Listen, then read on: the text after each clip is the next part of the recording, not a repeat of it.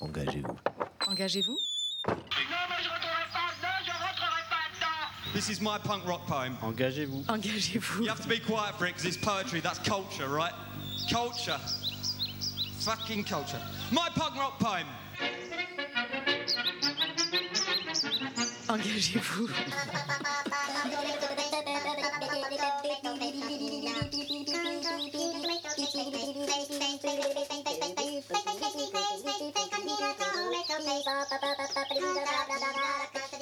Bonsoir et bienvenue sur euh, Radio MNE, Radio Mulhouse Net Expérience pour euh, cette nouvelle émission de Engagez-vous. Engagez-vous, émission qui se pose euh, la question de comment est-il possible de s'engager toute sa vie dans un secteur aussi bizarre et aussi spécial que la culture. Et ce soir, un Strasbourgeois, Bruno Chiban, bonsoir.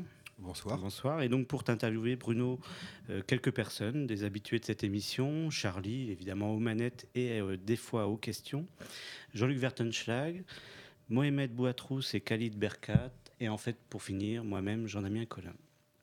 Bruno, euh, dans cette émission, on a une sorte euh, de rituel, on va dire. C'est de démarrer l'émission par le portrait de, l'invité. Et le plus simple, souvent, c'est que l'invité se présente lui-même dans ce parcours, dans cette idée euh, de quelques années autour de la culture. Et donc, est-ce que en quelques minutes, ou plusieurs longues minutes, hein, le dernier invité avait promis trois minutes et il a fait plus de 20 minutes sur sa vie en présentation. Donc, si tu le souhaites, prends le temps que tu veux. Mais donc, bah, présente-nous cet engagement dans la culture tel que toi, tu le vois. Alors d'abord, je dirais que je ne suis pas strasbourgeois. Je tiens à préciser que je suis né à Colmar et que euh, je suis arrivé à Strasbourg à 16 ans. Et que j'avais déjà démarré une activité lorsque j'étais euh, lycéen, et même encore, euh, oui, lycéen, en faisant de la radio à Colmar Pulse, qui était une des premières radios libres qui a dû démarrer, ben, comme toutes les radios libres, en 81, je crois. Et que cette activité de radio, je parlais plus vite à l'époque, c'était un peu compliqué. Euh, j'essaie de me calmer maintenant et de maîtriser tout ça, mais euh, cette expérience de radio a duré quelques années, puisque après Colmar Pulse, euh, où je suis resté au moins deux ou trois ans, j'étais pas très bon, hein, mais en tout cas on s'amusait beaucoup. j'ai fait quelques émissions à Radio Bérénice à Strasbourg quand je suis arrivé, et à RBS où je suis resté 3-4 ans. Voilà. me présenter, ben, j'ai 42 ans et je fais de la presse en région ou de l'édition depuis une quinzaine d'années. Voilà. Euh, en quelques mots, j'ai pas été un lycéen et un étudiant très brillant, parce que j'ai découvert la, nuit strasbourgeoise en arrivant euh, en première. parce qu'avant à Mulhouse, j'ai passé une année à Mulhouse aussi au Schweitzer, mais j'habitais à Kingersheim, mais à part aller voir des matchs du FCM, j'ai pas beaucoup de souvenirs. Mmh. Voilà, le FCM qui était en première division, faut le préciser, parce qu'on peut aimer le foot et la culture. Et quand je suis arrivé à, quand je suis arrivé à Strasbourg, et eh ben, il y, y, avait un club qui s'appelait le Bandit, qui était assez mythique et qui m'a permis de. Qui n'était pas un club de foot, hein. ça faut peut-être que tu précises. Un club euh, dans le sens où c'était une salle de concert. Euh, à l'époque, euh, c'était assez sinistré à Strasbourg.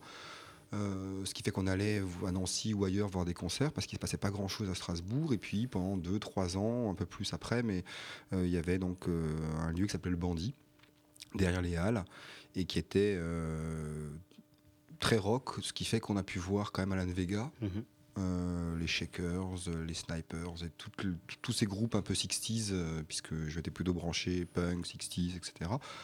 Euh, et que c'était un lieu où on a pu rencontrer plein de gens. Donc entre les radios libres, Bérénice, RBS, puis le Bandit, ça a été assez fondateur. Voilà, et donc très vite, à ce moment-là, j'ai commencé par faire un petit fanzine avec quelques acolytes dont Antoine Bernhardt, qui aujourd'hui, s'il enseigne, est quand même un, plasticien reconnu, assez trash d'ailleurs. Euh, et euh, je suis un peu perdu, mais c'est pas grave, je vais, je vais me retrouver. Euh, il y a eu un premier fanzine qui s'appelait Fever, j'en ai fait d'autres sur Colmar avec Mathieu Marmillot du label Park Life, du groupe Mountain Child et qui avait fait quelques exemplaires, quelques numéros pardon, d'un fanzine qui s'appelait Bella Lugosi is Dead, en référence à Baos. Euh, voilà, donc effectivement, le début, il n'y a pas encore de Macintosh ni rien, mais euh, le premier rapport à la presse, c'est euh, des fanzines complètement bidouillées, avec du Tipex, des lettrines, des lettres A7, comme on disait aussi. Et, dès le départ, donc finalement, c'est terrible, mais ça m'a poursuivi toute ma vie. Dès le départ, je suis allé taxer un ou deux disquaires ou un ou deux bars pour éventuellement pouvoir financer le papier. Et pas l'impression, c'est de la photocopie, hein, mais euh, de ces projets-là. euh, voilà. Donc, euh, passionné de musique, le rock et les fanzines, on va dire. Et puis, puis, le cinéma était toujours très important. Une mère prof d'anglais, des films en VO, un grand fan de western quand j'étais petit.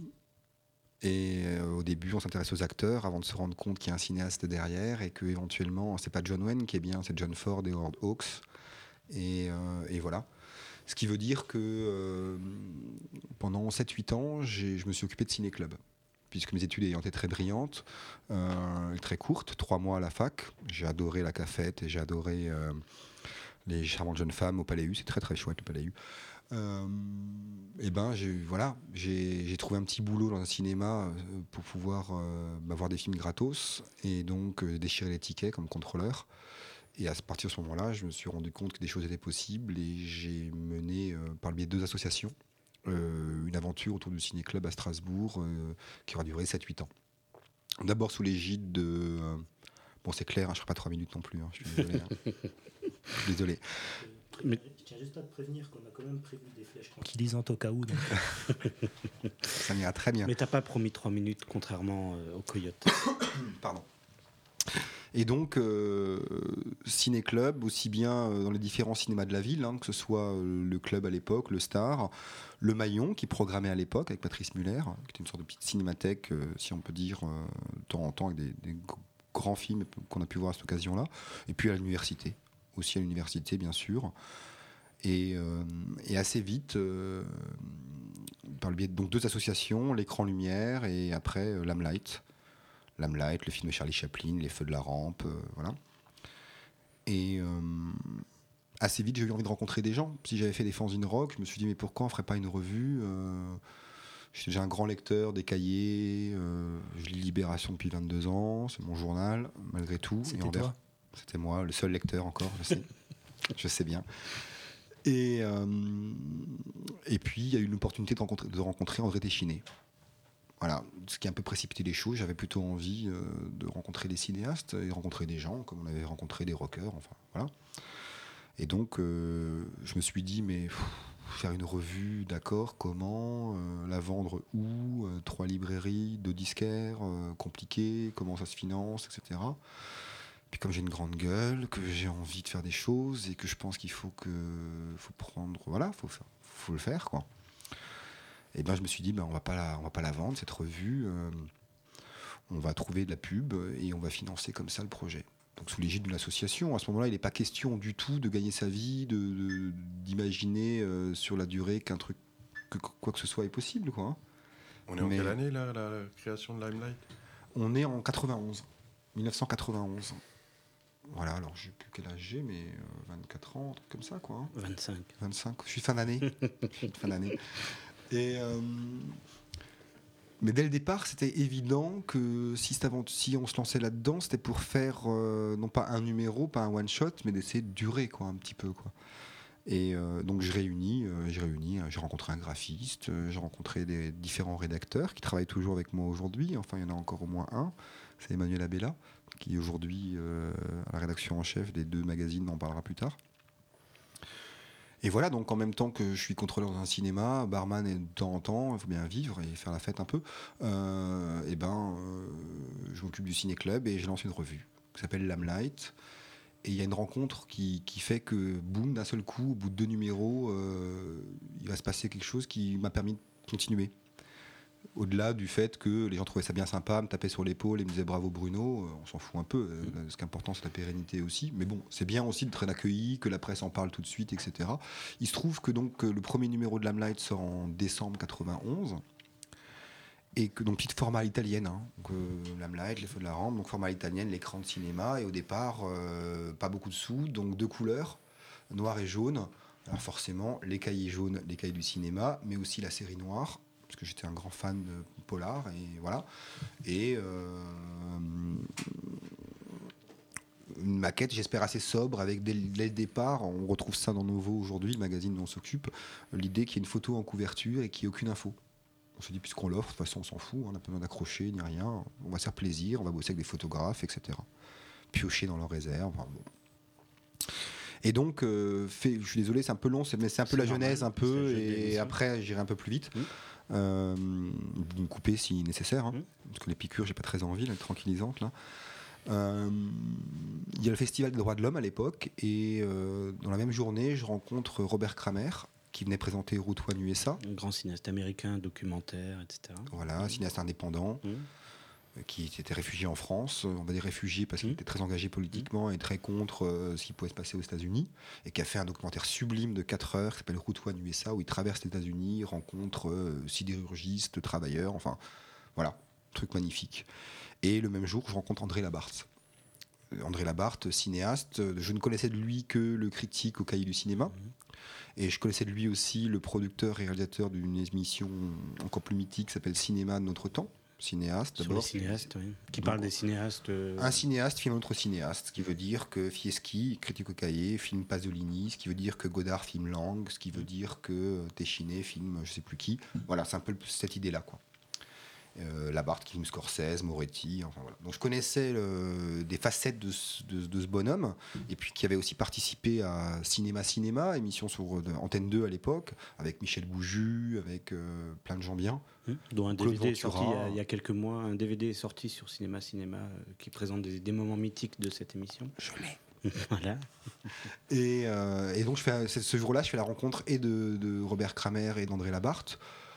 Et puis critique de positif avec qui j'ai bouffé le soir. Et vraiment, je me fais chier. Et je me dis, mais eux, c'est des universitaires, ils m'emmerdent. Moi, ce qui m'intéresse, c'est les cinéastes qui ont des choses à raconter, etc. Et euh, voilà. Et puis je publie l'interview dans Limelight, quoi, simplement. Et il se trouve que je lui envoie pas. C'est le bordel, on commence, j'ai pas de mailing, euh, je lui envoie pas. Et je sais pas comment, enfin, si je sais, par Geneviève Charras, qui. euh, qui écrit sur la danse et qui a, collaboré avec moi pendant presque une quinzaine d'années. Euh, il retrouve mon numéro de téléphone, il m'appelle et il me dit Bon, euh, la revue, là, euh, je l'ai pas, qu'est-ce qui se passe Euh, Ok, ok, je vous l'envoie. On discute, ça se passe bien, etc. Et puis il me dit Mais si tu viens à Paris, viens me voir. Et euh, l'été de 92, euh, je vais à Paris et avec Emmanuel Abella et je passe du temps chez lui et je lui propose de faire une chronique. Sachant que. euh, il avait écrit au cahier du cinéma, Télérama, etc. publié quelques bouquins, fait beaucoup de films. Tout ça, je m'en rendrai compte plus tard. Donc, il a filmé euh, Warhol, Liechtenstein, Ta pièce, euh, ça va. Euh, tous les grands chorégraphes au monde, Forsyth, Neumeyer, voilà, Amagatsu, Caroline Carlson, Sylvie Guillem, bref. Donc voilà, donc d'un seul coup, je me rends compte à ce moment-là, en allant chez lui, puis après, bien sûr, qu'il a fait pas mal de choses. Et je lui dis, fais une, je vous ai pas envie de faire une chronique comme ça Et ce qu'il avait jamais fait, ni au cahier, ni ailleurs, il l'a fait pendant 5 ans avec moi, tous les mois. Sachant que l'idée, c'est que ce soit une chronique libre. On parle pas que de cinéma, parce que dès la première année, euh, euh, l'été de- l'été 92, on s'est dit, OK, Lamelight revue de cinéma, on a fait 7 numéros, c'est bien, 8. Maintenant, euh, moi, je m'intéresse à la littérature, d'autres au rock aussi, bien sûr. On va ouvrir des fenêtres sur autre chose. Donc, ce sera une revue, toujours l'image sera importante, mais on va essayer de faire d'autres choses. Et André, ce qui l'intéressait, c'est de ne pas être cloisonné quelque part dans, dans, dans un genre. Et donc, il a accepté. Et mais je lui ai dit tout de suite, mais il y a un souci, on n'a pas de thunes, quoi. On n'a pas de thunes, donc je ne vais pas vous payer, vous, Michel Ciotta, universitaire, qui participait aussi à la revue, critique à positif, mais plutôt quelqu'un de bien. Et, euh, et puis vous, vous seriez payé, et puis nous, tous les grouillots, euh, tous mes potes, étudiants, chômeurs et tout, on bosserait gratos, non Mais il voulait pas. Par contre, je lui dis, mais là, on va, se mettre, on va être un peu sérieux, on va envoyer la revue. Parce que ce qui est intéressant, c'est qu'il y ait des retours, etc. Et ça a été le délire, parce que en fait, ben, le fichier d'André Labarthe, euh, c'était le ouzou de- du milieu euh, intellectuel, qui fait que de Jean-Luc Godard à Chris Marker, en passant par toute la presse, euh, etc., ils ont reçu, ils ont reçu cet ce petit fanzine fait à Strasbourg. Ils se sont demandé de quoi ils retournent. Et ça a été le démarrage d'un truc qui fait que j'ai eu une presse de folie. Ce qui était vachement bien, parce que j'avais un souci d'ego à ce moment-là, et je l'ai vite réglé, parce qu'en deux ans, j'ai eu tous les articles que je voulais avoir dans les cahiers du cinéma, dans Libération, dans Le Monde, Beaux-Arts, Art Presse, etc. Et c'était bien. Après, je me suis rendu compte que la presse, même si j'en fais aujourd'hui, c'est un moyen pour aller plus loin, mais c'est pas une finalité. Mais à l'époque, c'était euh, trop bien d'avoir un article dans les Arocs ou dans l'IB, enfin bref. Et, euh, puis surtout, euh, la collaboration avec André Labarthe a fait que bah, d'autres intellectuels, cinéastes, photographes ont participé à l'aventure. Et que ce petit fanzine strasbourgeois est devenu une revue que, que des libraires m'ont demandé. Donc c'était gratos en Alsace, à Strasbourg, et puis en même temps, tu allais à Beaubourg euh, ou à la librairie La Une à Saint-Germain euh, et tu pouvais acheter la revue. D'un point de vue économique, ça n'a jamais représenté grand-chose, mais c'était vachement intéressant de, pouvoir sortir de l'Alsace et de, de rayonner un peu autrement. Et puis euh, François Vergans, et puis Raymond Depardon, et puis Bernard Plossu, tous sont photographes écrivains, voilà, sont, des gens qui ont participé régulièrement à, à l'Amlight. Euh, ce qui fait que assez vite, on se dit, mais on- peut-être qu'on va y arriver, peut-être qu'on va gagner un peu de sous, qu'on va pouvoir continuer, etc. Et donc, je crée, en... j'oublie pas qu'au départ, c'est sous l'égide d'une association, mais je crée une société qui s'appelle les éditions Cinéfis. Alors, pas cinéphile, mais cinéfis, parce que encore euh, une référence écrasante, mais importante pour moi pendant des années, ça a été euh, Serge Danet, euh, qui venait de décéder d'ailleurs à ce moment-là. Et donc, il parlait de cinéfiliation. Il, parlait- il se définissait comme un fils du cinéma, comme quoi le cinéma l'avait ouvert sur le monde. Et j'aimais bien cette idée-là. De la même manière qu'effectivement, euh, il se définissait comme un passeur. C'est un petit peu ce que j'essaie de faire depuis des années. Euh, et euh, on en parlera de mon choix musical, c'est exactement ça aussi, et je dirais pourquoi après. Euh, voilà, donc les éditions Cinéfis, une société. Mais je suis pas complètement frappadingue, je me rends bien compte que euh, euh, ça va être compliqué que de vivre dans la presse en étant à Strasbourg, en faisant une revue super pointue qui effectivement existe, qui, mais, mais qui est très fragile, comme de toute façon c'est le principe de la revue en général. Et donc je me dis, il faut faire autre chose à côté. J'ai toujours été un affreux commercial et euh, en tout cas, euh, j'ai toujours décidé qu'il fallait chercher l'argent, sinon, sinon les choses ne se faisaient pas. Et donc à côté de cette revue mensuelle, parce qu'on faisait quand même 11 numéros par an, et l'aventure de l'Amlight aura duré jusqu'en juin 97 et donc euh, 60 numéros, euh, à côté de, de la revue, je, lance, je décide de lancer un hebdomadaire gratuit qui s'appelle Repère. En me disant, bon, on a un mensuel pointu.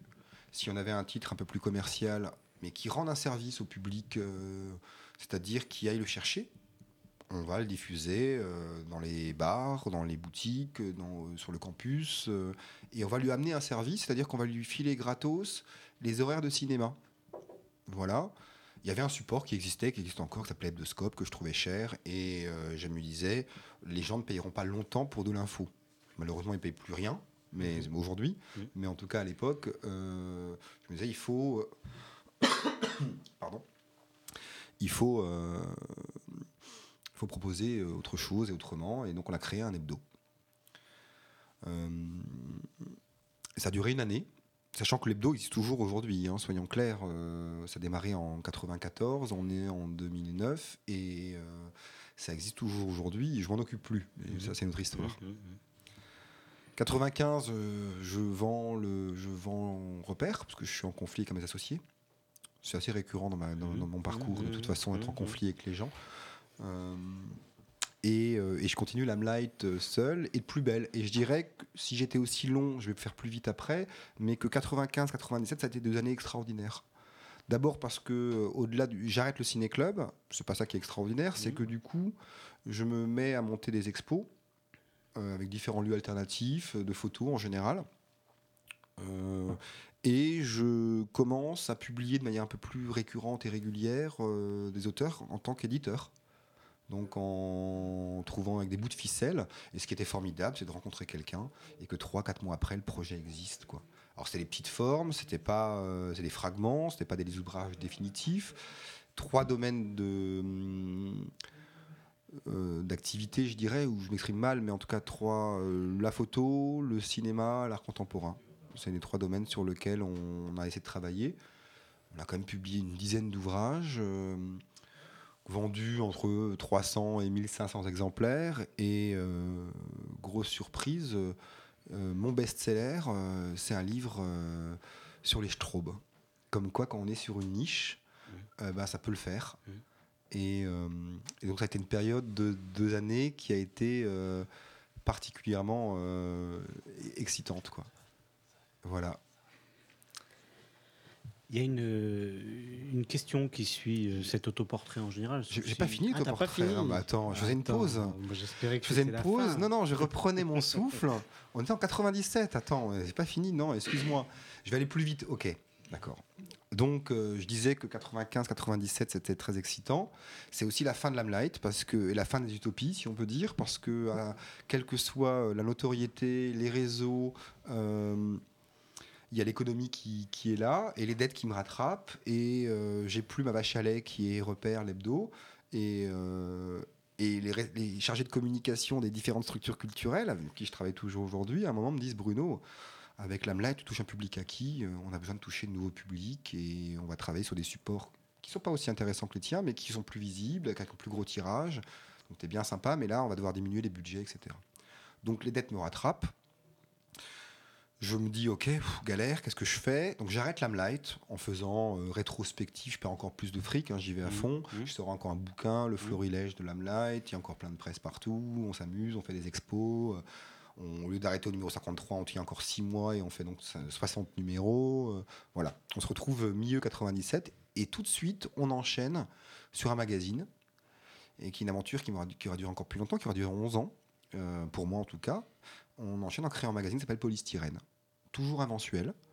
Euh, et donc l'aventure pour moi aura duré de septembre 97 à juillet 2008. Tu vois qu'on va aller plus vite maintenant. Et une revue mensuelle, un magazine plutôt qu'une revue, euh, vendu en kiosque, donc avec l'expérience, on pourra en parler plus tard, de- d'essayer de se confronter euh, avec les NMPP, les marchands de journaux. Enfin, c'était un peu compliqué, mais ça duré 11 ans et avec un magazine qui d'abord est sur l'Alsace, puis sur, euh, sur la Franche-Comté, la Lorraine, etc. Alors là, maintenant, je vais accélérer. Euh, j'ai été racheté en 2001. Entre-temps, il y avait un dépôt de bilan, expérience assez intéressante. Dépôt de bilan ne veut pas dire l'arrêt de l'activité, veut dire en 98 que mes dettes m'ont rattrapé et que juste pendant un an, j'ai des rendez-vous très sympas au tribunal de commerce et que tous les trois mois, je ne sais pas si au sortir de rendez-vous, euh, je vais pouvoir continuer mon activité ou pas. Donc j'ai été mis sous tutelle, j'ai dû euh, procéder à des licenciements parce que autour de d'éditions Cinéfis et de l'Amlight, il y avait plusieurs salariés. On était, il n'y avait pas que moi, on avait un peu structuré tout ça. Et là, au premier coup d'arrêt, euh, voilà. Mais on s'en sort, on s'en sort plutôt bien en créant une activité de création graphique, un département de création graphique, en bossant dans le milieu culturel. On a fait la, la plaquette de la laiterie, salle de concert à Strasbourg pendant, euh, pendant trois ans. On a commencé à gagner des marchés parce qu'on essaie, je pense qu'on faisait les choses pas si mal que ça finalement.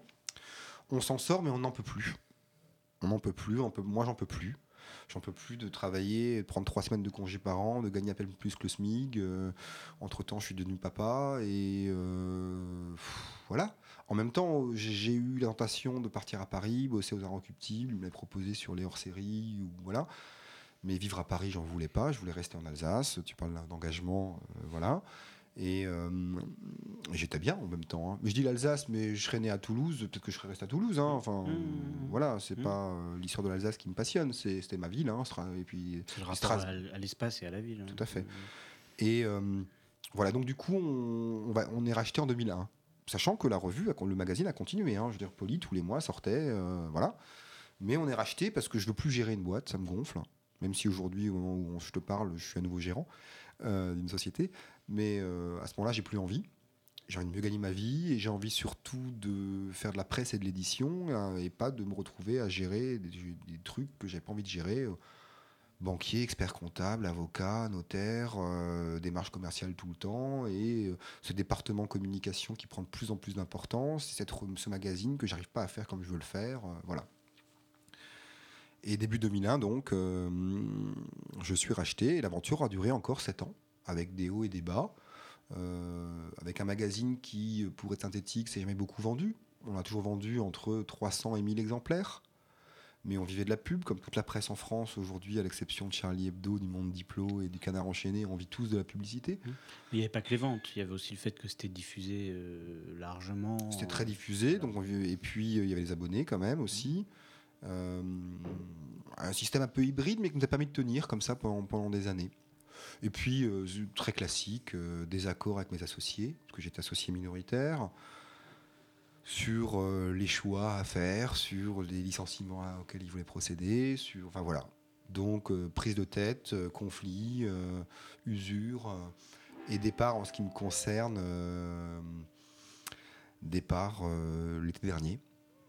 Et une nouvelle aventure aujourd'hui avec une nouvelle société et deux titres de presse, euh, magazine Zut, trimestriel sur Strasbourg, et Novo, euh, six numéros par an. Alors je sais pas si c'est un bitrimestriel, je sais pas comment on dit, ou un, Je sais pas. Voilà, bon, bref, six numéros par an a priori, d'un maga- d'un magazine qui s'appelle Novo et Mhm. qui est entièrement consacré à la culture et dans lequel on retrouve un petit peu des choses qu'on a pu faire par le passé, que ce soit au moment de polystyrène ou au moment de l'Amlight.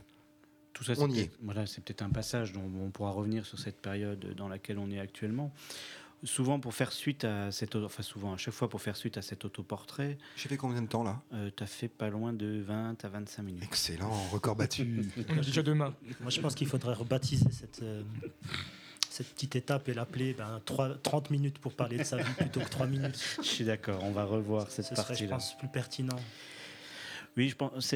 Suite à cet autoportrait, on demande à l'invité euh, finalement, euh, ça peut être que faisiez-vous à 20 ans? Tu peux revenir sur 1986 si tu en as envie, mais peut-être plus euh, qu'avez-vous fait de vos 20 ans? Quand tu réfléchis à quand tu avais 20 ans, ce que tu voyais et aujourd'hui comment tu regardes tout ça, comment tu le vois? 20 ans, 20 ans ta vie, hein, pas le magazine.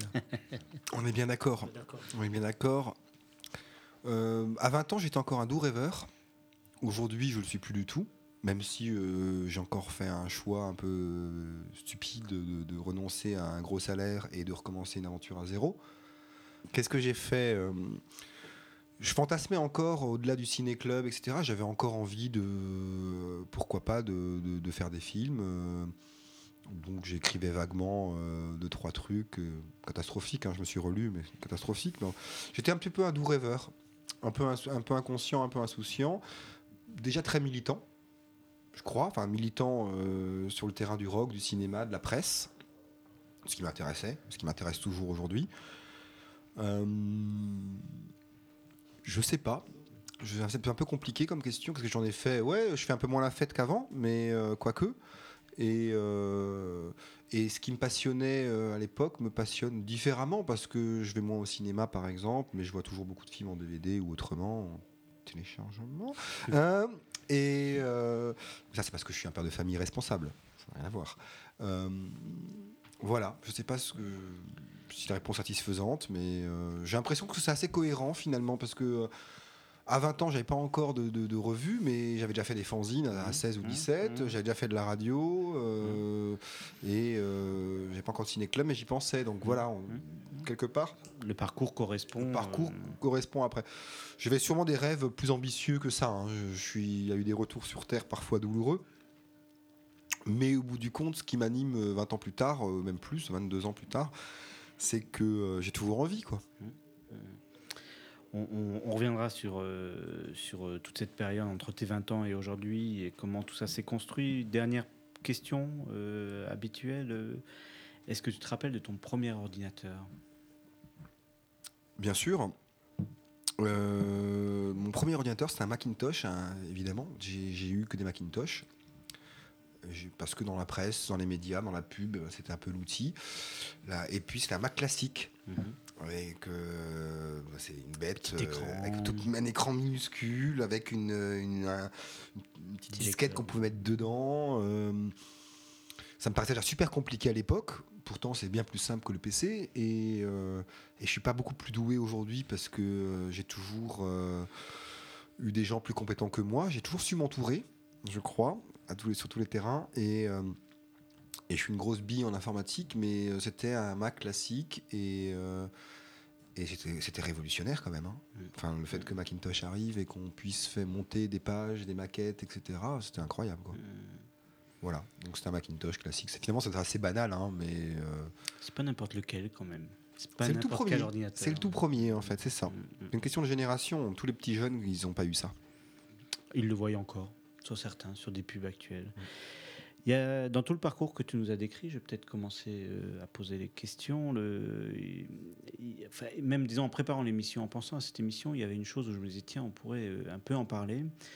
Et par rapport à d'autres invités qu'on a eu ou qu'on aura, euh, toi, tu as une particularité, c'est que tu as un, un engagement économique, on va dire. C'est que tu, tu as, eu une association au départ, hein, tu as parlé du ciné-club, etc. Et j'en ai remonté une l'année dernière. Voilà. Mais tu as quand même fait le choix par rapport à beaucoup d'autres entrepreneurs euh, culturels, euh, en tout cas en région, et sur un, quelque chose aussi particulier que la presse, de faire euh, une boîte privée, une société, une SARL. et Mais c'est par incompétence au départ. C'est-à-dire que euh, j'ai eu une association euh, et tout ce qui était de l'ordre de la demande de subvention, du suivi derrière, des comptes à rendre par rapport à ça, eh ben, c'était assez catastrophique. Et, euh, et puis ça me gonflait vraiment de devoir attendre six mois ou pas pour avoir une réponse, que ce soit de la drague, de la ville, etc. J'avais envie que les choses se fassent.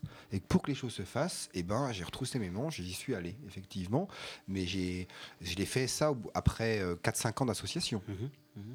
Euh, ou de l'écran lumière à l'Amlight. Il y a d'abord eu deux associations où j'ai pu voir comment ça fonctionnait ou pas. Et à un moment, je me suis dit, mais non, c'est la société, il faut que. Et c'est vrai qu'il y a le souci économique tout de suite. Enfin, je veux dire, euh, euh, quand tu engages, que, tu- finalement que tu montes un festival, euh, une salle de concert, ou que tu, que tu fasses un bouquin comme éditeur ou une revue, eh ben, tu te retrouves à devoir payer tes sous-traitants, tes fournisseurs, et, et- et c'est immédiat, quoi. Et puis je me suis pris quelques claques quand même, mais effectivement, c'est, j'avais envie de pouvoir décider aussi, et pas être tributaire du bon vouloir quelque part de tel chargé de euh, dossier à la DRAC ou à la ville, etc. Ça me gonflait, ça, vraiment.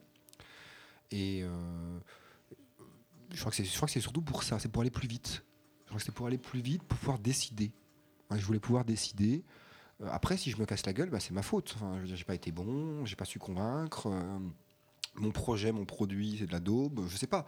Mais en tout cas, euh, euh, et c'est très, concret, effectivement, une société. Parce que euh, parce qu'on n'imagine même pas après tout ce qui nous tombe sur la gueule, qu'on n'a pas budgétisé, budgété et tout ça. Donc c'était voilà. Finalement, le, mon dépôt de bilan quatre ans plus tard, dans la mesure où ça il n'a pas fini en liquidation, ça a été plutôt une bonne expérience. Je pense que toutes ces expériences-là vont faire que euh, peut-être euh, je foirerai pas une fois de plus euh, ma nouvelle société. Mm. Mais c'est vrai que trop souvent, euh, j'ai rencontré des gens qui, qui géraient de l'argent qui n'était pas le leur. Voilà, je vais le dire comme ça un peu, c'est-à-dire que vaguement ils avaient du talent pour monter des dossiers et euh, ils étaient très forts pour ça. Et leurs conseils sont d'ailleurs les bienvenus, mais euh, ouais, moi j'allais chercher les sous, quoi. Enfin quelque part autrement, quoi. C'est une autre manière d'être un flibustier. Euh, et, et ce que j'ai aimé, c'est surtout l'idée que, quelle que soit l'entreprise, euh, euh, tous les mois, il y avait quelque chose. Tous les mois, mais euh, il y avait quelque chose qui sortait. Et même certains mois, il y avait deux revues, un bouquin, une expo. Enfin, c'est un truc de fou, quoi, un peu comme ça. Je l'ai payé après, hein, mais, euh, mais c'est vrai que j'aimais bien l'idée de l'entreprise. D'ailleurs, mon acolyte Philippe Feyer, euh, avec qui je travaille, euh, lui aussi euh, s'est lancé à son tour, euh, alors qu'il était fonctionnaire très très longtemps, hein, je crois. Donc, euh, il a travaillé à la mairie de Mulhouse et avant à, À Rochefort. à Rochefort et La Rochelle, tout à fait. Euh, c'est aussi lancé dans l'entreprise, donc peut-être parce qu'à un moment on veut pouvoir décider. Oui, mais dans, dans, dans l'esprit, euh, il n'y avait euh, pas vraiment de, de- de recherche de profit. Enfin, le but, c'était pas l'argent.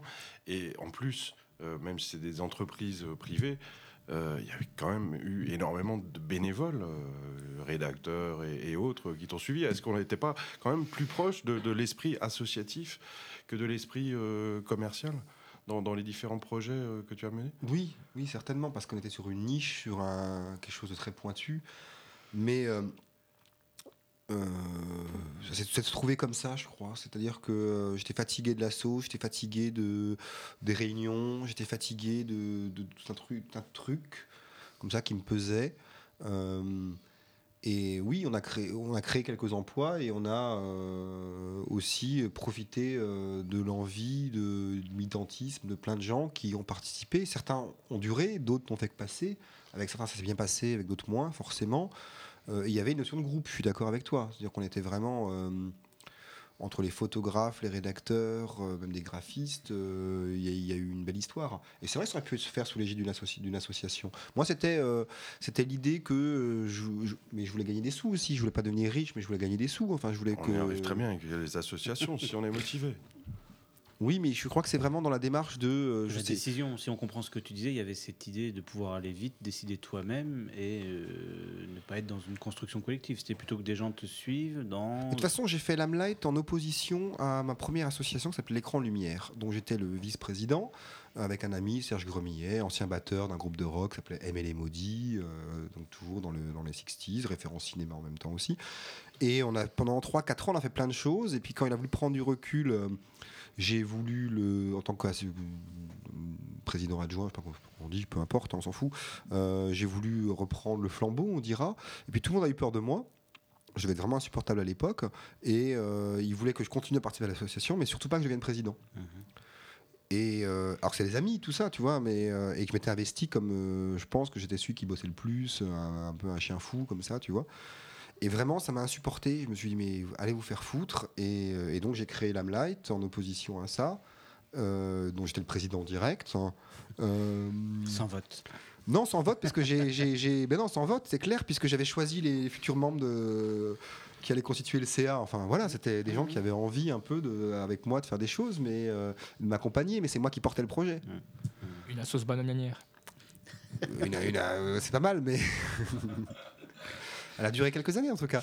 Mais euh, non, c'est vrai, Jean-Luc, je suis d'accord. On aurait pu faire tout ça sous l'égide d'une association si j'avais été bien entouré ou mieux entouré, ou si j'avais eu les personnes susceptibles de, de- de faire ce que je savais pas faire. Mhm. Mais comme ces personnes-là n'étaient pas forcément là, des administratifs, des gens assez doués dans les dossiers, enfin bref, moi j'ai choisi de foncer. Et puis à un moment, j'étais aussi, disons les choses, j'étais au RMI euh, et donc j'ai eu des aides pour créer une société. Et que euh, c'était le défi jeune, je crois, ou des trucs comme ça. Et, euh, et ben les quelques, à l'époque c'était en francs, mais les quelques dizaines de milliers de francs que j'ai pu obtenir, je les aurais pas forcément obtenus sous l'égide d'une association. Je dis pas forcément, euh, peut-être que peut-être que si finalement, mais mais voilà, j'ai fait ce choix-là. Et puis après, j'étais assez attaché à l'idée de d'avoir une SRL et de voilà. Mais c'est vrai que c'était pas dans le but de de devenir énorme ou de euh, gagner beaucoup de sous. C'était dans le but de créer mon emploi et créer l'emploi de quelques personnes autour de moi et d'arriver simplement à prendre du plaisir à faire ce qu'on faisait. Moi, est-ce que parce que euh, bon, il y a le changement économique, mais le, changement de l'Amlight à polystyrène, est-ce que toi, t'estimes que par rapport à tout ce que tu as décrit avant, c'est-à-dire ce que tu aimais dans la musique, dans le cinéma, ça t'a amené à faire un, compromis, une perte au niveau euh, des artistes présentés, des, secteurs, ou au contraire, est-ce que finalement tu as réussi à garder une ligne? Alors d'abord, le Polystyrène, c'était un magazine qui était vendu en kiosque, alors que l'Amlet était une revue qui était distribuée gratuitement. ouais, qu'on trouvait dans les Et Il n'y a que la périodicité qui était la même, un mensuel. Parce que moi, j'aime bien l'idée des rendez-vous récurrents. Et puis, euh, si j'ai pas un objectif à très court terme, je me lève pas le matin. De toute façon, euh, c'est évident. Euh, la notion de compromis, je l'ai toujours intégrée, même à l'époque de l'Amlight. Puisqu'à l'époque de l'Amlight, pour que André Labarthe, euh, Raymond Depardon, euh, Jean-André Fieschi, peu importe, tous ceux qui collaboraient, qui avaient des cartes blanches, des chroniques, euh, etc., puissent trouver leur place dans l'Amlight. J'avais ouvert dès la deuxième année sur le théâtre, sur la danse contemporaine, etc. Et j'allais voir aussi bien la filature à Mulhouse que le maillon à Strasbourg pour qu'ils me prennent de la pub. Et euh, parfois, j'étais déjà à l'époque de l'Amlight amené à faire des sujets qu'on n'avait pas forcément super envie de faire, mais parce que là, vraiment, ça faisait six mois que j'essayais de mettre de la pub et six mois que j'ai rien fait. Donc, ok, il y a Daniel Auteuil qui vient, on va le rencontrer. Donc, ces genres de concessions, on les faisait déjà à l'époque de l'Amlight. Ça a été beaucoup plus violent. Euh, ce qui a été très violent, c'est les premiers numéros de Polystyrène, où plein de gens n'ont pas compris. Je me souviens être allé au festival Entrevue et euh, Frédéric Bonneau, euh, qui bossait aux Arts Incuctibles euh, et qui était euh, adorable avec moi tant que je faisais l'Amlight et qui hop, a été assez vite odieux. en- voilà, on avait osé mettre Nicole Kidman en couverture. Je crois que les Inrock et les Cahiers l'ont fait, l'ont fait bien après, mais bon. Et, et puis elle était jolie. Euh, c'est pas un très bon souvenir. Donc été compliqué pour certains, qui j'ai dû vendre mon âme au diable, tu vois, un truc comme ça. Euh, mais j'en avais rien à foutre. Là, j'étais dans une logique de survie de boîte et, euh, et, et ça m'a appris plein d'autres choses. Euh, et je m'intéressais, voilà, après, euh, on n'a plus non plus tout le temps les mêmes centres d'intérêt. C'est-à-dire que euh, le rock, le cinéma sont des choses importantes, mais aujourd'hui, je m'intéresse presque plus aux médias, à la presse écrite. enfin, je veux croire que quand on m'a demandé qu'est-ce que j'ai fait de mes 20 ans, j'ai beaucoup rêvé et je suis devenu raisonnable, quoique. Euh, donc les compromis, j'ai toujours vécu avec, je vis encore aujourd'hui avec, et c'est jamais été un problème. J'ai une fois que je me suis dit, ok, c'est comme ça.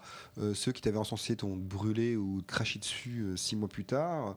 Rien à foutre, fuck the police et on avance quoi. Et, et c'est pas grave. Et je pars du principe que l'essentiel c'est de faire des choses et que plus tu feras de choses, plus tu vas croiser des gens, plus tu vas laisser des gens sur le côté aussi. Puis il y a plein de gens, il y a plein de gens qui ont plein d'expériences formidables avec moi et il y en a au moins autant qui peuvent pas me saquer. Hein. Euh, c'est vraiment pas un souci. Euh, moi, je me dis, euh, voilà, il y a eu 60 numéros de Lamlight, il y a eu 10-12 livres de faits, une dizaine d'expos de montée, euh, euh, 120 numéros de Poly, Nouvelle Aventure, et des, rencontres au long cours avec des gens. Parce qu'en fait, ma, fierté, principalement, c'est que je suis pas un artiste, hein, j'ai bien essayé de chanter dans un groupe de rock, c'est une catastrophe. J'ai bien essayé d'écrire des scénarios et des- je fantasmais l'idée que je serais un super cinéaste, mais c'était pas la peine. Et, euh, et peut-être que mon talent, c'est de réunir des gens et d'en découvrir et euh, donner leur chance à des gens qui avaient jamais démarré, qui avaient jamais rien fait. Cet été, euh, en Arles, pour le festival de photos, il y a un photographe mulhousien qui s'appelle Olivier Metzger, qui est sélectionné parmi les 10 photographes de demain, une exposition qui, qui prend des photographes du monde entier. Et Olivier, quand je l'ai rencontré, il travaillait aux urgences à Mulhouse. Il avait photographié sa petite amie euh, dans le train qui lisait polystyrène. On avait publié cette photo euh, dans l'éditorial. On l'a sympathisé. Il a commencé à faire des photos ici à Mulhouse, à Nachigoula dans les chiottes de la filature, euh, pas mal de trucs vraiment bien. Et puis il a passé le concours d'Arles de l'école et il l'a eu. Et, et aujourd'hui, il cartonne. Il était à New York au mois de janvier. il bosse pour Le Monde, il bosse dans la pub. Et Olivier et moi, quand on s'appelle, eh ben, je lui demande de faire une photo demain, il va la faire. Il fait des séries mode avec moi, on fait d'autres choses. Et ce qui est valable pour Olivier Metzger, j'ai pris l'exemple d'Olivier Metzger parce qu'il est mulhousien, et valable pour Olivier Roller, Mhm. qui était étudiant en droit et qui aujourd'hui travaille pour Télérama, Libé. Il sera aussi à Arles euh, cet été et euh, il cartonne vraiment. Ou Patrick Messina, qui était chez Métis. Ou voilà, enfin peu importe. En termes de photos, en tout cas, en termes de rédaction, il y a eu des vraies histoires euh, sur la durée et plein de gens qui ont pu. euh, je sais pas, je crois que dans cette radio, il y a une. Une jeune femme qui fait une émission, euh, qui a fait une chronique pendant des années euh, dans Polystyrène, euh, qui a du coup publié un premier livre aux éditions Blanches, qui a été repris à J'ai lu. Et voilà. Donc, donc après, ce qui m'intéresse, c'est les rencontres. Et, et avec certains, ça dure très longtemps. Avec d'autres, c'est- plus compliqué. Voilà.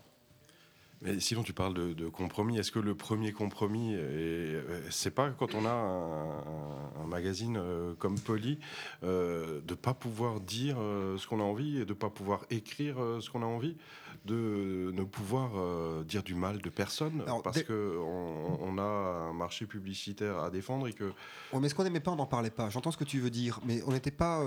Euh, Police, c'était un magazine d'infos culturelles sur l'activité, sur les spectacles, etc.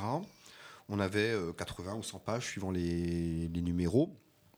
On traitait tous les sujets.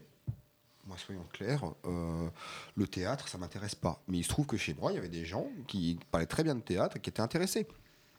Voilà, moi euh, j'étais curieux par ailleurs en art contemporain, d'aller voir des trucs, des fois je me disais mais qu'est-ce que c'est chiant ou c'est pourri, mais quelqu'un d'autre chez moi peut-être lui vo- voyait autre chose que moi je ne voyais pas, et on avait fait ce parti pris dès le départ, mais c'est pas moi, c'est un projet collectif de se dire ce qui nous branche vraiment pas du tout, on n'en parle pas. On n'est pas une revue de fond, on n'est pas un quotidien qui permet de revenir sur le concert de la veille et de dire putain la performance sur la scène Nouma de Gérard, c'était vraiment une catastrophe quoi.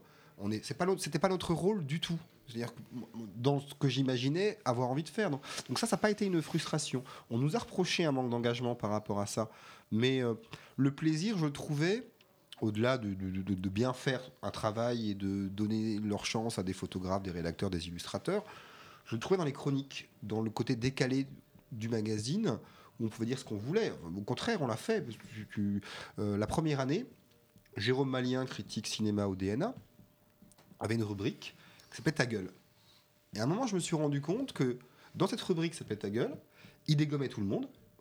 J'en ai chié à mort pendant 2-3 ans pour attraper le coup éventuellement. Et dans les DN, il était super lisse. Mhm. À un moment, je me suis dit, attends, il fait dans Poly ce qu'il ne fait pas dans les DN. Moi, j'en prends plein la gueule. J'en prends plein la gueule, tu vois. Et, euh, et pourquoi? Pourquoi pour, la, pour le style, pour le, le- le côté flamboyant Mais, euh, Être plus libre que les DN, c'est pas quelque chose euh, qui te plaisait, c'est pas quelque chose que tu avais envie de pousser. euh. Mais de toute façon, j'étais libre dans le quotidien. L'absence de moyens faisait qu'on avait une certaine liberté. Et euh, la liberté, c'était de se dire tiens, est-ce que ce mois-ci, on va mettre euh, Daniel Dark ou Étienne Dao en couverture Ou, euh, cite parce que. Oui, mais c'était de rencontrer des gens. L'envie au départ, que ce soit le fanzine à 15 ans, ou que ce soit euh, la revue Lamlight qui a démarré parce que je voulais rencontrer André Téchiné, le truc, c'était de faire partager ce qu'on aimait. C'était pas de dénoncer ce qu'on n'aimait pas. Moi, j'en avais rien à foutre de Britney Spears, on n'en parlait pas. Enfin, tu vois, ou de je sais pas qui. On, on s'en foutait réellement. Et ça encore aujourd'hui, moi.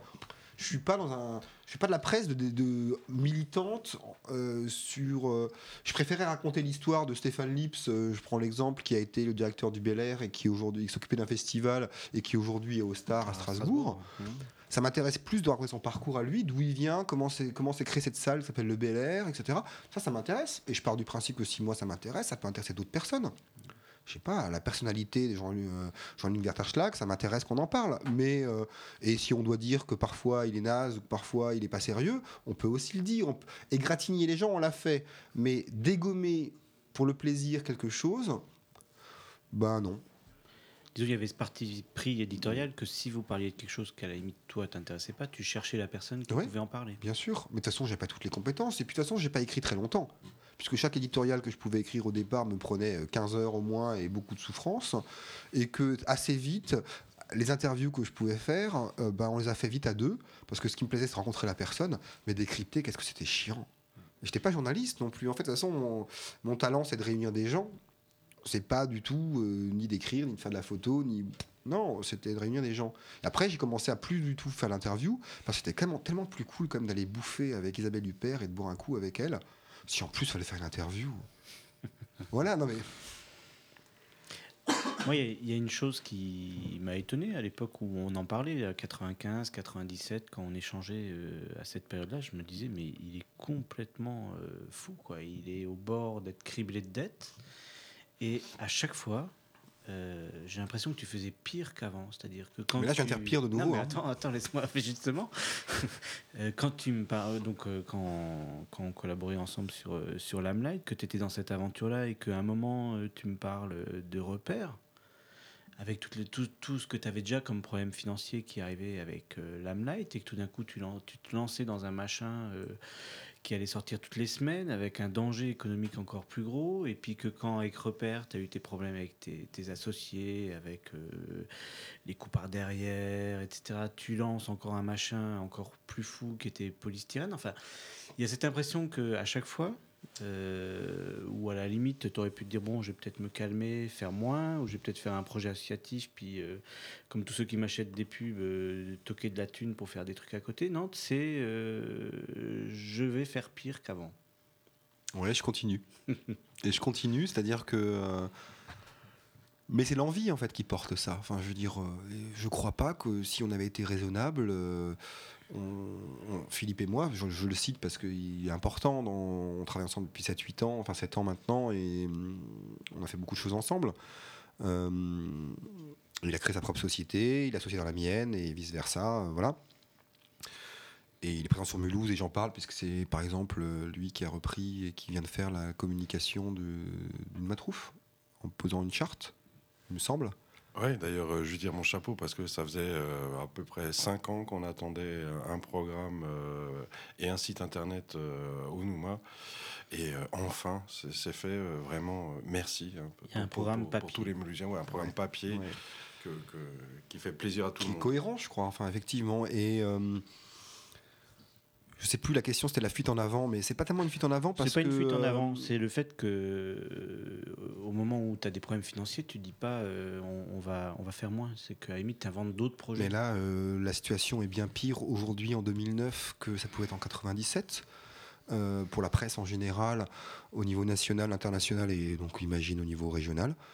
Euh, et on vient d'envoyer, euh, enfin, j'allais dire, on vient d'envoyer chier tout le monde. Et euh, j'ai appelé le magazine Zut parce que Fuck, commercialement, c'était un peu difficile. Et puis c'est un projet Q que j'ai pour l'automne. Euh, mais euh, mais c'est une manière de dire on vous emmerde, on fait ce qu'on a envie de faire. Ça vous plaît pas pour certains, de toute façon, euh, je fais des compromissions parce que je mets des jolies filles dans les magazines, des choses comme ça. Mais moi j'aime bien les jolies filles. hein. Et, et puis parmi les photographes avec qui je poste, il y en a qui font qui les photographient très bien. C'est euh, mais moi là maintenant précisément c'était de se dire bon moi, j'ai 42 ans ça fait effectivement 15-16 ans que je suis dans la presse euh, en étant resté euh, toujours ind- indépendant plutôt underground et, et sur l'Alsace quelle que soit la zone de diffusion qui peut être plus importante mais basée à Strasbourg et je me suis dit mais si je fais pas là j'y prends plus de plaisir depuis 2-3 ans ça devient compliqué ce qu'ils me proposent ça va être de la merde j'ai pas envie de faire ça si mon langage est un peu trop grossier vous pouvez me reprendre y a pas de Mhm. souci hein. J'accepterais de me, de me poser un peu plus. Non, non, vas-y, hein, autant de gros mots que tu veux. tu peux répéter plusieurs fois les mêmes, pas de problème. Ok, c'est cool. Et donc, j'avais juste pas envie. J'avais juste pas envie de me dire, j'ai pas fait de la presse, j'ai pas fait tout ça pour maintenant faire plus qu'un produit, pour le faire encore avec moins de moyens que demain, pour voir partir tous les gens avec qui j'avais bossé, que j'avais recruté pour la plupart. Et donc, voilà, donc fuck, non, et on s'en va, et on renonce. à- voilà, moi, je suis père de famille, j'ai deux enfants, euh, j'ai jamais fait fortune, parce qu'on a presse écrite, on fait pas fortune, hein, a priori. Et, euh, et je recommence à zéro. Et je recommence à zéro, et, on verra et on peut se donner un an, euh, on va survivre parce qu'on n'est pas riche, mais on va survivre et on va essayer de tout mettre dans les produits, dans les, je dis les produits volontairement, euh, dans les magazines. Et, euh, alors qu'il y a beaucoup moins d'argent, on fait un magazine super luxueux qui coûte très très cher en se disant, mais de toute façon maintenant. Euh, euh, tous ces nazes qui nous prennent des budgets qui fassent 24 pages, 32 pages, qui durent 3 mois, 6 mois, 2 ans, euh, on s'en fout, ils font pas le même métier que nous ils n'ont pas la même envie. Et, euh, ben oui, c'est des concurrents. Et ben oui, ça va être compliqué pour nous, mais on y va et on verra. Mais de toute façon, euh, j'étais assez marqué par euh, le do it yourself des punks. euh, j'ai vu Joe Strummer, j'avais 15 ans à Brixton, euh, soir de la finale de la Coupe du Monde. Donc quand on aime le foot et que la France a perdu contre l'Allemagne, qu'on est seul en Angleterre, on est très triste. On est très triste, je tiens à le dire. Et, euh, on, va, on est à Londres et heureusement il y a un Suisse, comme quoi les Suisses sont formidables, il faut le dire, qui avait 20 ans, les cheveux longs, qui, était chez l'ami de ma mère où je logeais en Angleterre et qui m'a dit viens, je t'emmène voir les Clash à Brixton. Et c'était le soir de la finale de la Coupe du Monde et c'était génial. Et Joe Strummer a annoncé le score. Yes, les, Italiens ont gagné. Je suis pas fan des Italiens, mais par rapport aux Allemands, j'étais super. euh, et voilà, donc le, le punk était super important, il faut faire les choses soi-même et vas-y, et voilà. Donc, euh, ben, on ne sait pas faire, on, ben, on recommence, on se, on- vautre une fois, deux fois, trois fois, et ben voilà. C'est peut-être ce soir-là que tu t'es posé la question est-ce que je dois rester ou je dois y aller? Tu l'as resté au Should I Go, oui. bien, bien, bien, bien. C'est moment que j'allais pas saisir. Non, non, mais c'est pas tout de suite. Ça fait plaisir, ça fait plaisir. Parce qu'elle a déjà sorti à d'autres invités et ça n'avait pas le même effet. Dans toute cette aventure de presse, finalement, tu, tu joues aussi quelque chose. euh, tu l'as dit, tu n'as pas voulu aller habiter à Paris, mais tu essayes de faire finalement euh, des outils de consécration culturelle, enfin, de faire des outils qui participent à la vie culturelle, qui donnent envie d'aller voir des choses et qui font connaître euh, des artistes du secteur qu'on qu'on connaîtrait pas s'il n'y avait pas ce type de médias, que ce soit des gens qui finalement participent, comme les, photographes dont tu as parlé, que des gens que tu présentes. Et, dans, dans, dans cet objectif, finalement, depuis presque dix ans, t'as donné- un peu moins, tu as donné une dimension nouvelle qui était d'élargir ta zone géographique. Tu as été de plus en plus euh, vers d'autres régions adjacentes. Est-ce que c'est parce que tu as vu un, seulement ou uniquement un, enjeu économique ou c'est aussi parce que tout d'un coup tu te dis finalement euh, la vie culturelle où je vis, elle n'est pas, plus, elle est pas moins inintéressante qu'à Paris? Ah, ça, c'est évident. J'ai toujours pensé qu'il se passait plein de choses en province, en province, dans nos régions, on va dire ça comme ça. Et, euh, et dès le départ, dès l'Amlight, euh, eh ben, euh, j'allais à Belfort, au festival Entrevue. Comme j'allais à Dunkerque, comme je pouvais aller à Rennes. Et, euh, puisque de toute façon on allait à entrevue ou aux Eurocaines, euh, puisqu'on allait voir euh, House of Love à Nancy ou Terminal Export, voilà, des concerts ou peu importe, bah, pourquoi on n'en parle pas? Parce que euh, on est diffusé qu'en Alsace? Donc on n'en parle pas, ou alors au contraire on en parlait, mais du coup euh, on faisait un compte rendu sur Belfort avec plein de photos, quelques pages, etc. Et puis les Belfortins n'avaient pas accès euh, au magazine ou à la revue parce que euh, on était juste diffusé que Mulhouse était à la frontière. Non. À un moment, je me suis dit, bien sûr que l'intérêt économique était réel de se dire, mais pas que- pas qu'économique, éditorial. C'était plus intéressant de parler d'une salle de concert, d'un festival, d'une scène nationale, que euh, uniquement de l'actualité d'un relais culturel d'une petite ville qui, en dehors de son festival annuel, euh, bah, tout le reste de l'année, faisait pas des choses très, très excitantes.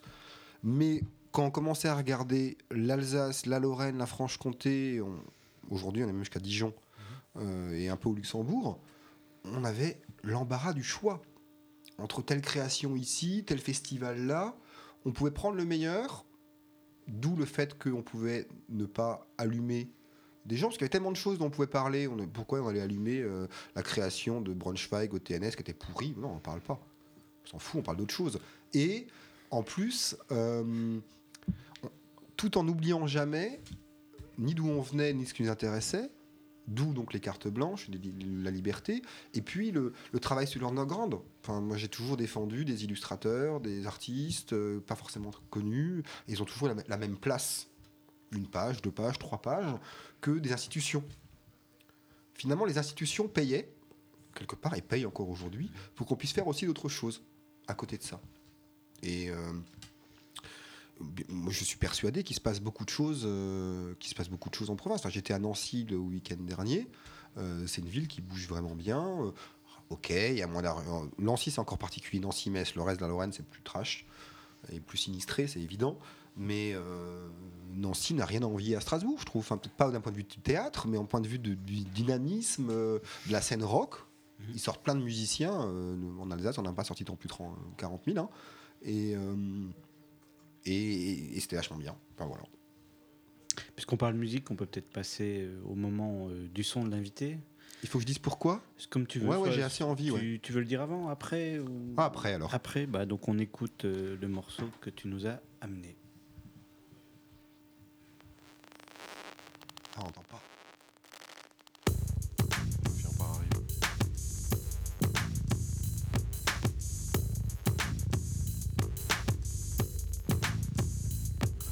Sur les bancs de scène, le septième jour de la semaine, avec toi, j'aime bien traîner, traîner. À Paris plage, Paris paresseuse, les soirs d'été sont chauds, Paris Eldorado, sur l'eau.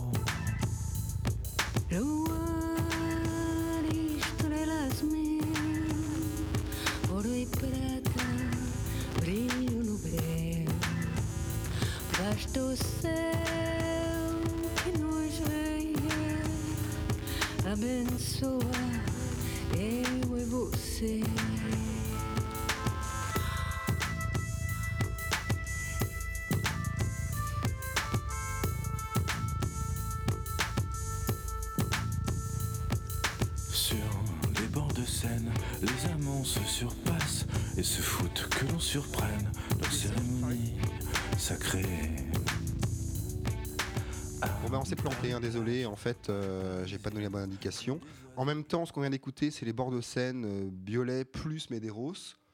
Ça aurait pu faire l'affaire. Biolay, moi j'aime bien, il travaille avec plein de gens. Elie Medeiros, juste icône, comme ça, pour qu'il se souvienne de Elie et Jacquenot, ne serait-ce que ça. Surtout ça d'ailleurs. Je t'aime tant, j'aurais pu choisir Je t'aime tant. Mais en fait, ce que je voulais vous faire écouter, c'était Daniel Dark. Et Daniel Dark qui reprend Dao, parce qu'en fait, le disque qu'on écoute, c'est Tombé pour Dao. Et c'est vraiment le genre d'initiative qui me plaît plutôt, c'est-à-dire euh, c'est quelqu'un de Magic, que j'estime être une des meilleures revues euh, musicales, en tout cas sur le genre qui me plaît, moi, la pop euh, notamment. Et euh, il se trouve que tu me poses la question, qu'as-tu fait de tes 20 ans? Et s'il y a deux personnes que j'écoute depuis mes 14 ans pour Daniel Dark, avec Taxi Girl, chercher le garçon, et mes 18 ans quasiment avec Étienne Dao, et que j'écoute encore aujourd'hui à 42 ans, c'est bien les deux. Et quand je parlais de Serge Danet et que je parlais de Passeur, parce que c'était pour moi euh, euh, l'idée que euh, la musique ou le cinéma ou autre permettent de découvrir d'autres choses, qu'une ouverture sur le monde, etc. Et ben j'estime que que Dao est un passeur formidable euh, qui nous a parlé de Sid Barrett, euh, du Velvet. euh, je les connaissais déjà, mais peu importe, pour d'autres en tout cas, en littérature aussi. Et, et, et je- j'ai lu Burroughs parce que Daniel Dark en parlait. Donc, à un moment, c'est assez rare finalement. On peut aimer les Beatles et les Rolling Stones toute sa vie, on est d'accord. Mais de là, les écouter régulièrement et à suivre leur, leur, discographie, leur carrière, leur parcours, à les rencontrer au fil des années, etc. Dao et Dark, euh, super important, pour plein de raisons. De la pop, pour certains, certains diront de la variété, moi je dirais de la pop. Et, et pour Taxi Girl et Daniel Dark, un parcours super chaotique, mais pas inintéressant du tout. Et des gens que j'aime beaucoup encore aujourd'hui quand j'ai 42 ans. Donc là, cette compilation était l'idéal, c'est-à-dire euh, euh, Dark qui reprend Dao, puisque j'avais droit qu'à un seul morceau. Donc euh, voilà, et ses promesses. Et je trouve que regard de. Je choisis le titre aussi au, regard de tous mes fantasmes, mes envies et promesses, pas mal. Si on peut l'écouter, c'est cool.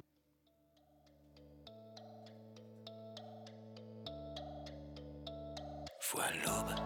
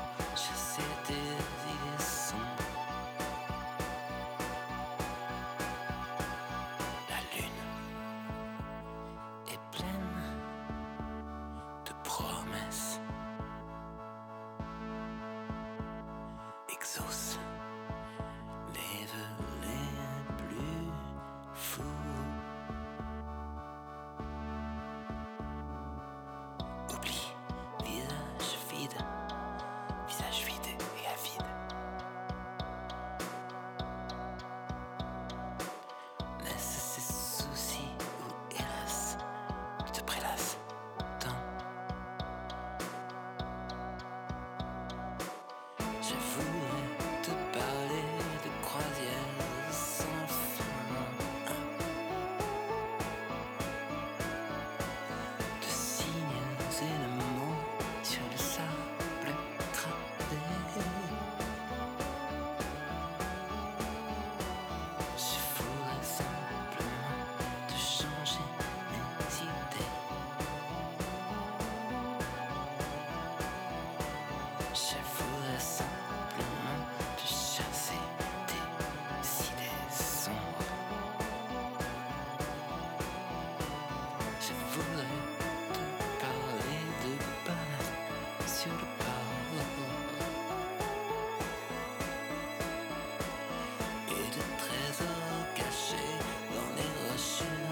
d'un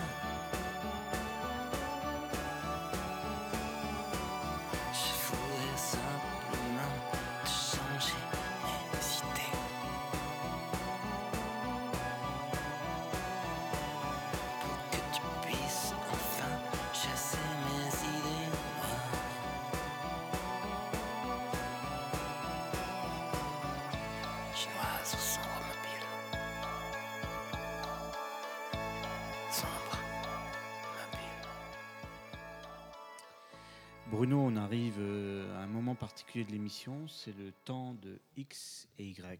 Donc je te laisse dans leurs mains. Oui, Bruno. Donc, Bonsoir euh, X. Bonsoir, Bruno.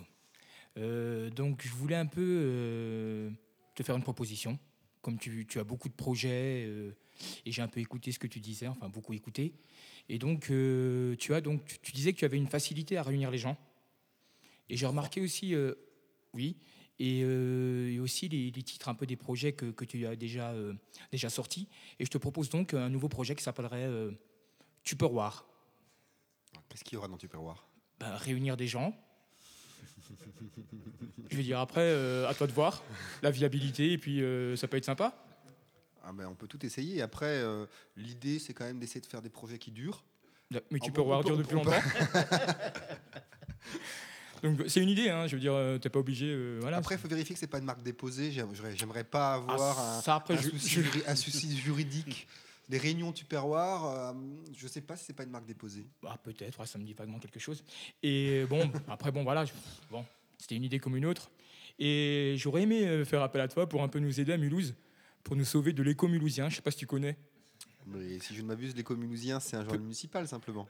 Oui, mais est-ce que tu pourrais, toi et ton équipe, euh, vous en Le- occuper un peu? Parce que j'ai chaque fois le blues, hein, je, fais- je- je déprime un peu quand je l'ouvre. Mais écoute, sincèrement, euh, branche-nous avec la mairie parce que. euh, Je m'en charge. Parce que après tout, euh, comme je suis une, vraie- une vraie crapule, et il faut, il faut bien qu'on vive aussi un tout petit peu. Moi, si je peux faire la com euh, et, re- et- et refondre et remaqueter et en plus euh, placer des amis pour qu'ils puissent écrire dans les commusiens. Et si toi X, tu veux y participer, franchement, ça va être trop euh, cool. quoi. Avec plaisir. Voilà, c'était mes petites idées. Ouais, euh, ouais, mais moi je suis partisan de toute façon de toutes les initiatives un peu Ah, compliquées. Oui, et puis c'est un peu euh, comme dans Poli, hein, dans les commulousiens, on dit du mal de personne. Exactement. C'est exactement ça. C'est pas mal. Ouais, c'est bien. Donc, euh, salut Bruno. Salut Grec. Euh, ben, tout d'abord, je tiens à te dire que, en tant que fondateur de la revue Lamlight, attends-toi à ce que je te presse un peu le citron. D'ailleurs, on, avait, euh, on s'amusait euh, en, en cadeau abonné à l'époque de, de Lamlight. On proposait euh, évidemment euh, des, C- des DVD, des cassettes vidéo à l'époque, etc. Mais on offrait surtout un bonbon au citron. Donc, tous les abonnés euh, avaient droit à un bonbon au citron. Bonne initiative. Geste commercial vraiment intéressant. Qui, je pense, est, est la clé du succès euh, de ce projet-là. Parce que le Lamlight, le citron léger, ouais, c'est pas mal. Ouais, bah, acidulé. Ok. Ben, moi, ce ce que je pourrais te dire, c'est que au moment de m'intéresser un peu à ton parcours, parce qu'on a été briefé, je dois te l'avouer, euh, et j'ai, enfin, j'ai pu voir vraiment l'impression, l'impressionnant euh, présentoir de revues et d'ouvrages que tu as eu la chance de sortir. Et, euh, au début, je, me- je me suis dit que j'allais avoir affaire au Ru- Rupert Murdoch euh, alsacien, tu vois. Ah, j'aimerais bien. Enfin, pas les idées politiques en moins, quand même, hein, parce que euh, si je ne m'abuse, la Fox, c'est pas des gens très cool. Voilà. Mais euh, sur les moyens et sur. Ouais, je veux bien, ouais. Ouais. Mais Mais je rachèterais qui maintenant? En fait, ce que je voulais La dire, c'est que On peut racheter la radio? On peut faut, racheter faut voir avec Jean-Luc. Avec Jean-Luc. Mais justement, détrompe-toi, finalement, en t'écoutant un peu, ben, retracer ton histoire et tout, euh, je me suis dit euh, que c'est pas du tout ça, finalement, quoi. Et que tu es, pas- plus un, un killer alors. tu es plus un maniaque qu'un mania de la presse, non? Un maniaque, un mania de la presse, ouais. Un- Je me trompe? Non, non, tu te trompes pas. Euh, Un mania de la presse, de toute façon, euh, j'ai toujours été euh, malheureusement euh, dans la marge. Enfin, j'en suis. euh, on avait déliré avec André Labarthe, puisqu'on avait fait toute une communication sur le plaisir des marges. Et on avait fait une photo d'une jeune fille qui se caressait le lobe de l'oreille. Et on parlait de divertissement clitoridien. Déjà, donc commercialement, c'était bien. Et. et pour être mania de la presse, il aurait fallu que je dise encore plus de bien des gens et que je choisisse que des gens déjà installés, comme on dit, en haut de l'affiche. Mais c'est pas forcément le choix qu'on a fait. Mais jamais fantasmé être un mania de la presse, hein, euh, ou un grand Manitou non plus. hein, euh. mais, euh, mais et maniaque, ouais, mm, sûrement. Enfin, maniaque. Un maniaque, ça veut quand même dire un mec vachement, euh, comment dire, euh, ordonné, euh, qui a des habitudes, qui, tu- dans quel sens tu veux dire maniaque Dans le sens omni- ou... Omnubilé par, par, par, la- cette envie pressante de sortir continuellement ben, des, des magazines, des revues, ce que ben, JD C'est pas un toc, hein, je tiens à le dire, c'est pas un toc Non, de non, faire de la bah, presse. hein. je- Je vérifie trois fois. Chacun son que- vice. Toc, tu peux voir. Toc, tu peux avoir de bons titres. Je reviens. Non, c'était plus euh, dans ce sens-là que je l'entendais. Un peu maladif, tu voulais dire. Voilà. C'est ça, un, un- un grand malade. Ouais, je suis un grand malade, sûrement. Mais, euh, Un, un éditeur compulsif. Mais, non, un éditeur compulsif, j'aurais, j'aurais adoré euh, publier et faire plein beaucoup plus de choses que ce que j'ai pu faire. hein. Au contraire, je suis pas mal frustré de, que l'économie et la le principe de réalité euh, me soit tombé sur la gueule. J'aurais préféré non, continuer à rêver. hein.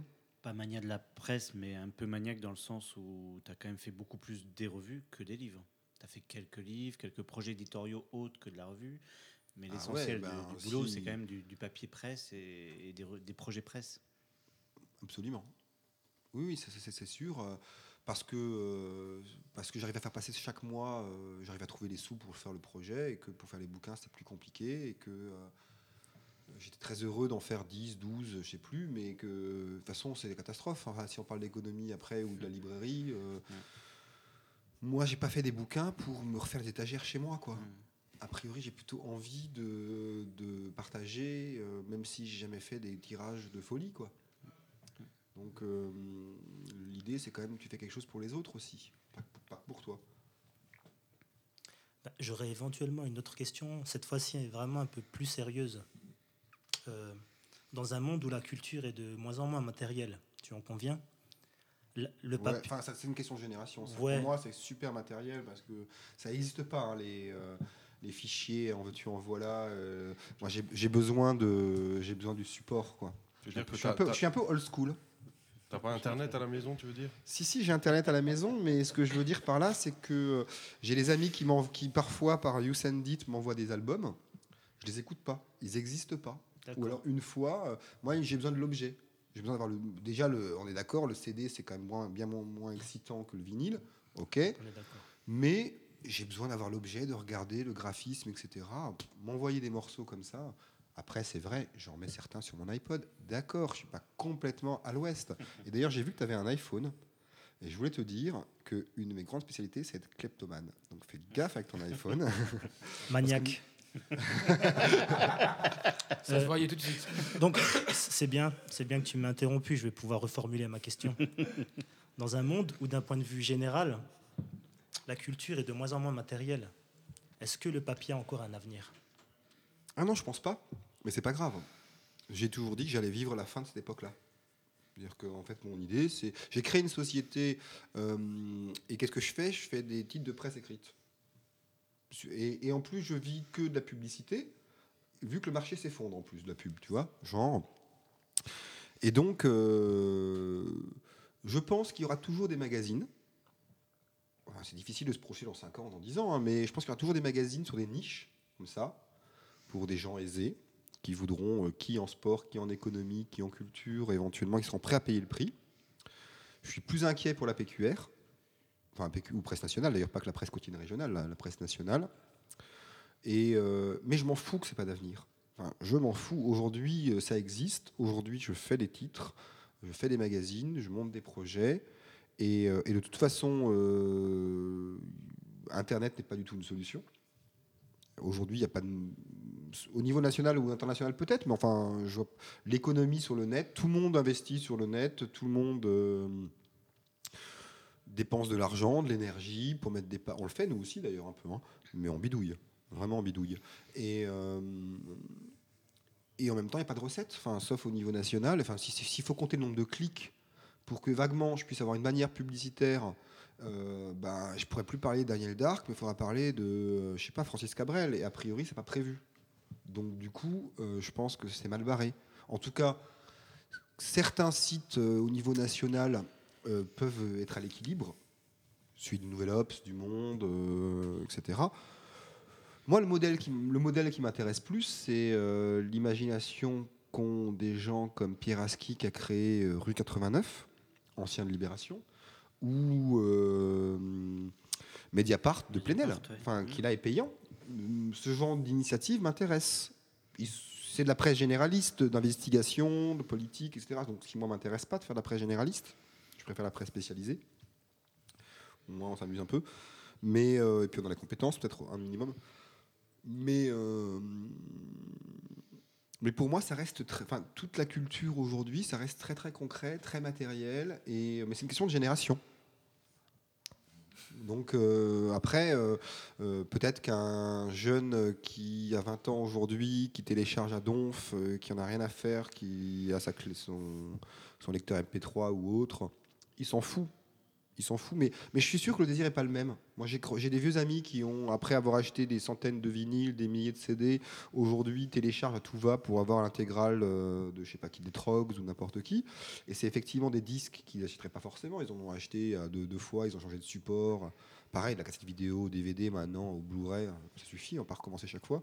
Mais, euh, ils téléchargent des heures et des heures et des heures. Et quelle est la réalité de leur écoute quoi Du temps d'écoute aussi qu'on peut avoir. J'ai pas la même disponibilité aujourd'hui euh, que, que quand j'avais 20 ans. Et euh, j'écoute de la musique tous les jours, mais euh, beaucoup moins qu'avant. En termes de durée dans le temps, et voilà. Donc je pense que j'ai pas répondu à ta question, mais tu peux la poser une troisième fois et j'essaierai. Oh, ça me suffit.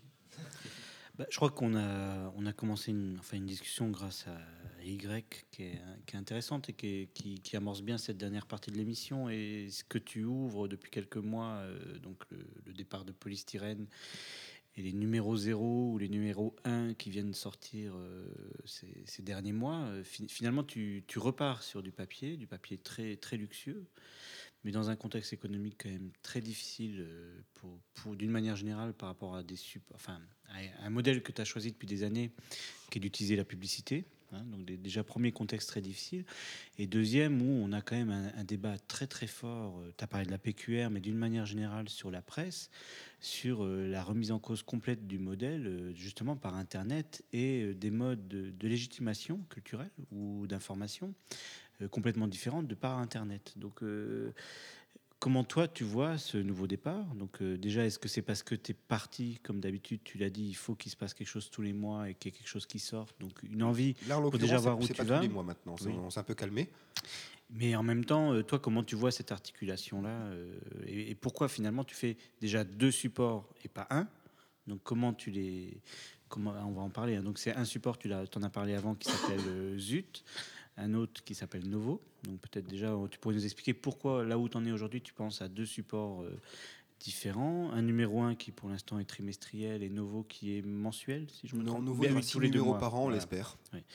Euh, donc pourquoi tu fais ces, ces deux choix-là? Et toi, euh, au final, est-ce que tu penses qu'il peut... Tu as parlé de Mediapart, etc. Mais est-ce que tu vois un lien possible avec Internet? Avec le net, pas, vrai- pas tout de suite en tout cas. Mhm. J'ai essayé d'être pragmatique malgré tout dans, la bêtise de partir et de recommencer à zéro et cette pulsion plus forte que moi puisque je suis un maniaque donc euh, qui s'est impo- qui s'est imposé.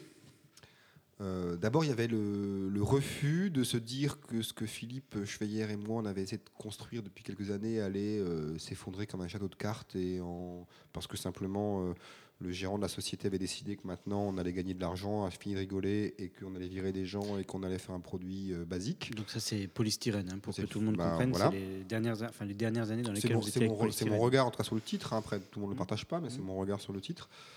Et, euh, et on n'avait pas du tout envie de renoncer à, à essayer de continuer et à essayer de- d'exister sur une zone géographique relativement importante, donc le Grand Est de la France.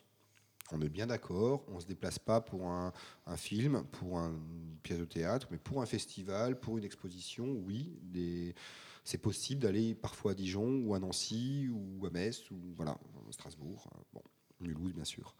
Euh, on n'a pas envie de renoncer à ça parce que euh, à Dijon, on travaille avec un photographe qui s'appelle Vincent Arbelet, qui est un mec qu'on aime bien et qui, avec qui on a fait plein de choses et on avait envie encore de faire des choses avec, lui. Et dans le numéro 2 de Novo qu'on boucle la semaine prochaine, eh ben, il a l'occasion de rencontrer Robert Duval pour qui se souvient du parrain, ne serait-ce que ça, le conseiller d'Al Pacino, un acteur incroyable, son Robert Duval. Et ben, ce genre de rencontres-là font que j'ai vachement plus envie de lire l'interview de Robert Duval que l'article de merde où on va dire que vraiment il se passe rien à Mulhouse et que c'est pourri comme ville et tout.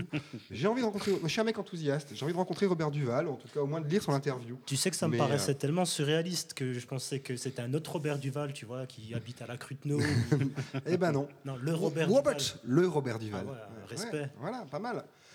Et donc, il y a de l'envie de rencontrer des gens, de, de mettre en avant ça. Donc, euh, Novo, c'est clairement que culture, même si c'est euh, économiquement très compliqué. Alors que culture, c'est un mot pompeux, culture, hein, mais c'est euh, ouais, on parle de, cinéma, on parle de musique, on parle d'art contemporain, euh, et, on retrouve ce qui faisait un peu le, sel ou en tout cas le piment, ou en tout cas ce qui nous excitait à l'époque de Lamelight et de Polystyrène, c'est-à-dire des chroniques, des chroniques libres, décalées. Qui seront régulières, mais qui peuvent aussi être simplement une carte blanche à quelqu'un, un one shot une autre fois. Cette idée que euh, plein de gens différents vont pouvoir écrire. De la même manière que dans le numéro 1 de Novo, on a choisi de. On l'a confié à Sandrine Wiman, que vous connaissez, puisqu'elle est coordinatrice, si je ne m'abuse, de la Kunsthalle, et à son compagnon, Kunsthalle de Mulhouse. Kunsthalle de Mulhouse, euh, à la fonderie, c'est ça, hein, j'ai bien révisé. Et, euh, et son compagnon qui fait de l'illustration, et ils sont allés faire une, ils ont visiter une expo et ils nous ont fait un compte rendu. Faut voir qu'on s'est fait allumer, hein, que le directeur du FRAC Alsace, Olivier Grasser, a fait un esclandre et qu'on est grillé. Ah tiens, on a voulu faire bien, encore un budget de perdu. Bravo les gars, mais c'est pas grave, on continue. Donc là, ils sont allés à Metz pour euh, la préfiguration de ce centre Georges Pompidou, l'exposition Constellation. Si on est grillé avec Pompidou, ça va faire beaucoup, mais en tout cas, on continue. Et tu crois qu'elle pourrait écrire euh, un papier euh, sur les expos euh, de la Kunsthalle de Mulhouse pour voir si elle arrive à se griller Non, je aussi pense pas qu'elle puisse parce que mais elle le fera pas. A priori, elle est, elle est sur- en CDD en plus, donc tu es vraiment un mec vicieux, toi. Mais, mais bon, mais en tout N'empêche que ça serait intéressant. il y a sûrement des choses à dire, j'imagine, mais je connais pas assez le dossier pour l'heure. Mais euh, et donc euh, deux magazines différents, un sur le Grand Est et un uniquement sur la ville de Strasbourg. Voilà. Et à partir de ce moment-là, euh, périodicité différente et euh, expérience, en tout cas, euh, à tenter. À tenter. Ça, c'est pour parler de pourquoi deux magazines. Simplement, peut-être que quand on en faisait, on faisait 11 numéros de poly, on faisait un polystyle, un trimestriel sur la mode. Donc on faisait 15 numéros, quelques suppléments qu'on continue à faire. On va faire un tiré à part pour le festival C'est dans la vallée. On fera la même chose pour Entrevue à l'automne prochain. 16, 20 pages sur un, sujet où on choisit, euh, on fait ce qu'on veut et c'est plutôt sympa. Euh, même s'il n'y a pas de sous, on se débrouille. Et euh, donc finalement, si on fait 6 numéros de Novo dans l'année et qu'on fait 4 numéros de Zut, le trimestriel Strasbourg, ça fait une dizaine de titres. C'est on est limite fonctionnaire quoi, par rapport à avant. Sur Internet, parce que ta question était double, pourquoi deux supports Deux supports avec deux créneaux, parce que je suis quand même un affreux commercial. Et euh, d'un côté, euh, le terrain on- de la culture ne permettra pas qu'on vive. Soyons clairs aujourd'hui, il y a moins d'argent. Les DRAC, les municipalités euh, donnent moins d'argent. Attention, elles ne donnent pas moins d'argent. Les institutions, ça va te faire plaisir. En gros, l'opéra, l'opéra du Rhin, tu vois, ils, ils récupèrent tellement de thunes et que c'est pas possible d'envisager qu'ils en récupèrent moins, Mhm. Forcément. Il y a des Dans- charges dans fixes, des- euh, des- des- même il y a des- des charges fixes. Des politiques aussi, Mhm. voilà. Que ceux qui morflent aujourd'hui, c'est toutes les assos, tout ce qui faisait le sel aussi d'une ville, enfin je peux parler de Strasbourg, euh, toutes ces associations dans la musique, dans l'art contemporain, etc., qui aujourd'hui n'ont plus d'argent. Et donc très clairement, on s'en rend pas encore compte parce que la filature va bien, parce que ceci, cela, enfin quand je dis qu'elle va bien, je parle pas de programmation, j'en sais rien en tout cas, le bateau est là. Euh, mais tout ce qui est de l'ordre de l'association, de ce qui fait euh, le dynamisme d'une ville, euh, sa diversité, enfin voilà, eh ben c'est mort quoi. C'est juste mort. Donc penser un projet de société, d'entreprise, uniquement en se disant on va faire un magazine culturel gratuit, on renonce aux ventes au kiosque, c'est trop le bordel le kiosque, on va uniquement vendre de la pub. On a un peu oublié qu'il y a un- on, était une semaine avant qu'il y a un crack mondial, c'est un truc qui est arrivé à l'automne dernier, qui nous complique un peu la tâche. C'est pas possible. Donc Novo, quelque part, c'est pas une danseuse, mais en tout cas, euh, on fait en sorte qu'il nous coûte beaucoup moins cher que ce que Poly, le, en termes de points d'équilibre, enfin d'argent, tu vois, Mhm, mhm. que, euh, que à l'époque Poly. Zut, ça coûte beaucoup plus cher à faire aujourd'hui. c'est beaucoup plus compliqué à installer, mais j'y crois. Je pense que simplement, au lieu d'avoir un guichet où chercher de l'argent, la culture, les institutions, si je fais un support dans lequel il y a un peu de culture, un peu de mode, un peu de gastronomie, un peu de nuit, un peu de people, un peu de trucs putassiers, un peu de sexe, ne pas oublier le sexe, un jour, euh, peut-être qu'on arrivera à équilibrer un et à, à faire perdurer ce genre de projet. Et en plus, c'est très marrant à faire, à vrai dire. Et donc, je prends du plaisir à faire ça. Si je n'avais fait que Novo, j'aurais sûrement eu l'impression de, de me répéter par rapport à des choses qui, lamelight, polystyrène, etc. En faisant Zut, je découvre de, nouveaux, de nouvelles choses. Franchement, les commerçants, c'est pas toujours drôle. hein. Donc, euh, mais bon, Internet, je ne vois pas aujourd'hui en région comment ça peut être. un- il peut y avoir un modèle économique autour d'Internet pour en- par rapport à ce que je fais. Ça ne veut pas dire qu'on va pas investir le net. Ça veut simplement dire que je vois pas comment je vais gagner de l'argent. Et si tu as la recette, ça m'intéresse, hein, clairement. Donc, j'ai pas prévu. De toute façon, j'ai rien prévu. Euh, Je vais, euh, je sais pas comment je vais trouver le financement euh, du numéro 2 de Novo qu'on doit boucler mardi prochain. Et donc, euh, puisque nous sommes en direct, nous sommes mercre- mercredi, soir. Mercredi, ouais, soir. Donc, j'ai du mal à me projeter dans six mois ou dans deux ans. Je sais pas. J'ai la certitude qu'on fait des supports de qualité. Que forcément, comme je suis un garçon mégalo, je vais plutôt regarder au niveau national, international, et mes points de comparaison, ils vont plutôt être par rapport à de la presse nationale et internationale. Et que finalement, le fait qu'on n'ait pas beaucoup de moyens, c'est de la cuisine interne. On s'en fout. Est-ce que l'objet qu'on a entre les mains, il tient la route ou pas? Est-ce qu'il y a des choses à lire? Est-ce qu'on peut papillonner? Est-ce qu'on peut compulser deux, trois choses? Voilà. C'est ça qui m'intéresse. Mais je ne sais absolument pas où je vais. Mais on y va gaiement. Mais tu. Enfin, Jean-Luc, tu as une question? Oui, ouais, ben, donc euh, bah, Zut et Novo, euh, qui, qui viennent de naître, euh, ne vivront pas forcément euh, encore euh, 40 ou, ou 60 ans. Et euh, donc, euh, et, après, euh, c'est quoi? Qu'est-ce que tu as envie de faire? Enfin, je, dirais, je, je pense que tu as déjà, es déjà en train d'imaginer la suite. Ouais, Qu'est-ce que, déjà, euh, qu'est-ce que derrière Cet automne, je compte lancer Fuck. Alors le Fuck sera vendu, sera vendu sous blister, j'espère en librairie et en Latex, kiosque. Sous blister parce que j'ai vraiment pas envie qu'on puisse le feuilleter. J'ai envie de. En latex serait classe, mais trouve-moi le. Mais j'ai une idée. une idée, de cadeau pour euh, Fuck, euh, si tu me le permets. Ouais, je t'en prie. Au lieu de mettre un petit bonbon acidulé, tu pourrais mettre euh, un petit, un petit suppôt de Viagra. Un petit suppôt de Viagra. Bah écoute. Donc ça veut dire que c'est pour une tranche d'âge bien précise ou. Écoute, c'est segmentant de Le toute façon. Viagra, il n'y a pas d'âge. Il n'y a pas d'âge. Le Viagra, il n'y a pas d'âge. Y a pas d'âge pour le Viagra, bon. D'accord, c'est un nouveau slogan alors.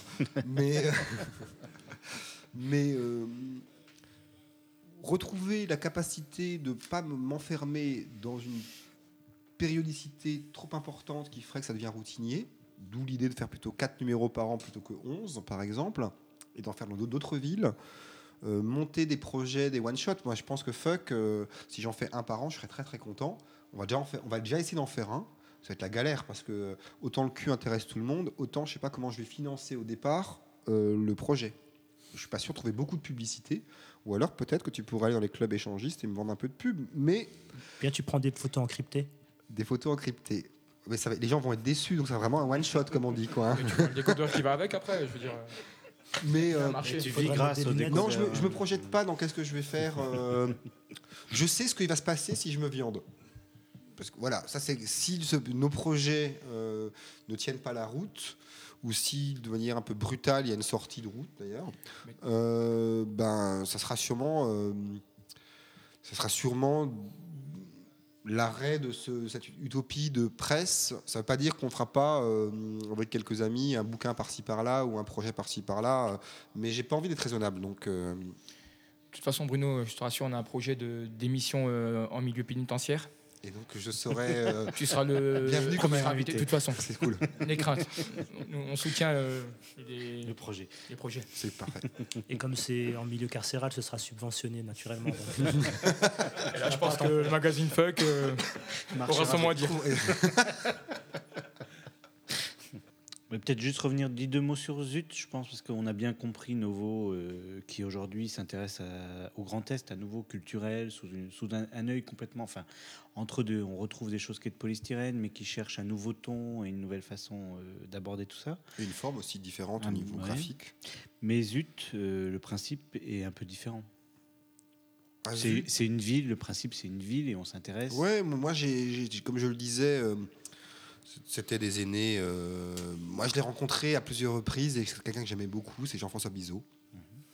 Euh, j'ai pu dîner avec, déjeuner avec lui, le voir dans son bureau, à l'œuvre. euh, c'est un mec que je trouvais assez impressionnant. Faut pas- faut pas oublier non plus que c'était un héritier, qu'il était rentier, qu'il avait un hôtel Je particulier. te, je te que- renvoie. Au- que la deuxième personne à nous dire dans cette émission, mais c'est pas grave. Non, mais ça aide Mais un peu. C'était un peu plus violent À un, moment, un- moment, ça aide quand même. C'est-à-dire qu'à un moment. Mais c'est un type qui, qui, dans ce qu'il a tenté au niveau national, c'était notre époque, on est d'accord, a fait des choses que je trouvais vraiment intéressantes. Voilà. Et Nova, puisqu'il y a encore la radio aujourd'hui, il y a encore les compiles, donc c'est quelque chose qui existe. La, la revue s'est arrêtée, enfin Ouais, le magazine s'est arrêté. C'était un magazine important à son époque. Ouais, ben, il y a eu des idées sur le côté street, le côté urbain, le côté euh, on prend des gens dans la rue, etc., qui me plaît assez. Qui me plaît assez. Et donc, euh, qu'est-ce que j'ai fait Euh, J'ai, dans une marmite, j'ai mis un peu de Nova, un peu de Ici Paris, un truc qui existait, un peu d'un magazine que j'adorais qui s'appelait City, très longtemps, qui parlait d'architecture, qui était très élégant, etc. Et on a essayé, euh, et puis après, on a mis beaucoup de Philippe Schweyer dedans, parce que ça, il est très très au point quant à euh, les relations avec les commerçants. euh, vous êtes déjà promené à Mulhouse avec lui? Non. C'est juste pas possible. Il s'arrête tous les 10 mètres, comme ça. il a plusieurs pseudos selon les milieux. Il est capable d'infiltrer des milieux très très différents.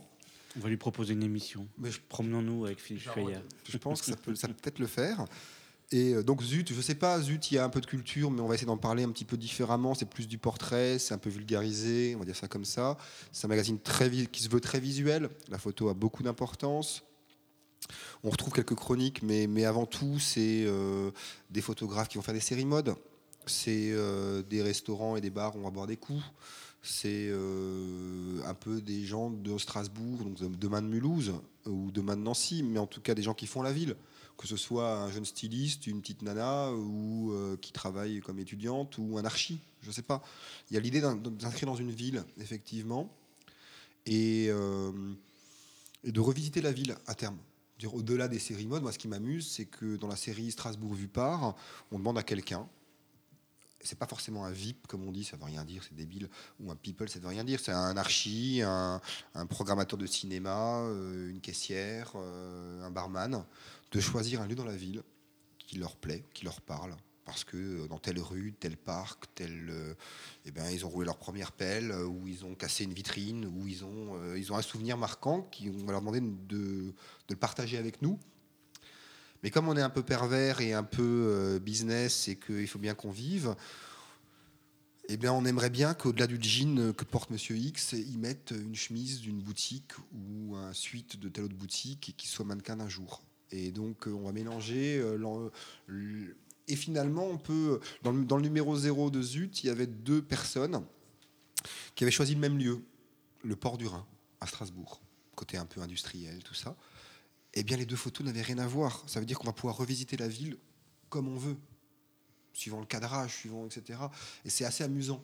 J'ai pas envie de faire des plans euh, euh, super polis, super jolis, de euh, voilà pour valoriser la ville d'un point de vue touriste, touristique. Ça m'intéresse pas. Par contre, qu'il y ait des Strasbourgeois à un moment ou à un autre qui nous disent le film qu'ils ont aimé, qui nous disent où est-ce qu'ils ont assez ce switch, ce suite improbable, ça peut être amusant. Et, euh, et en tout cas, moi, je prends du plaisir à le faire. Et euh, voilà, donc un magazine culturel et un magazine plus urbain, euh, parfois putassier, et ça me va bien. Et, et en tout cas, qui se veut largement au-dessus de la mêlée.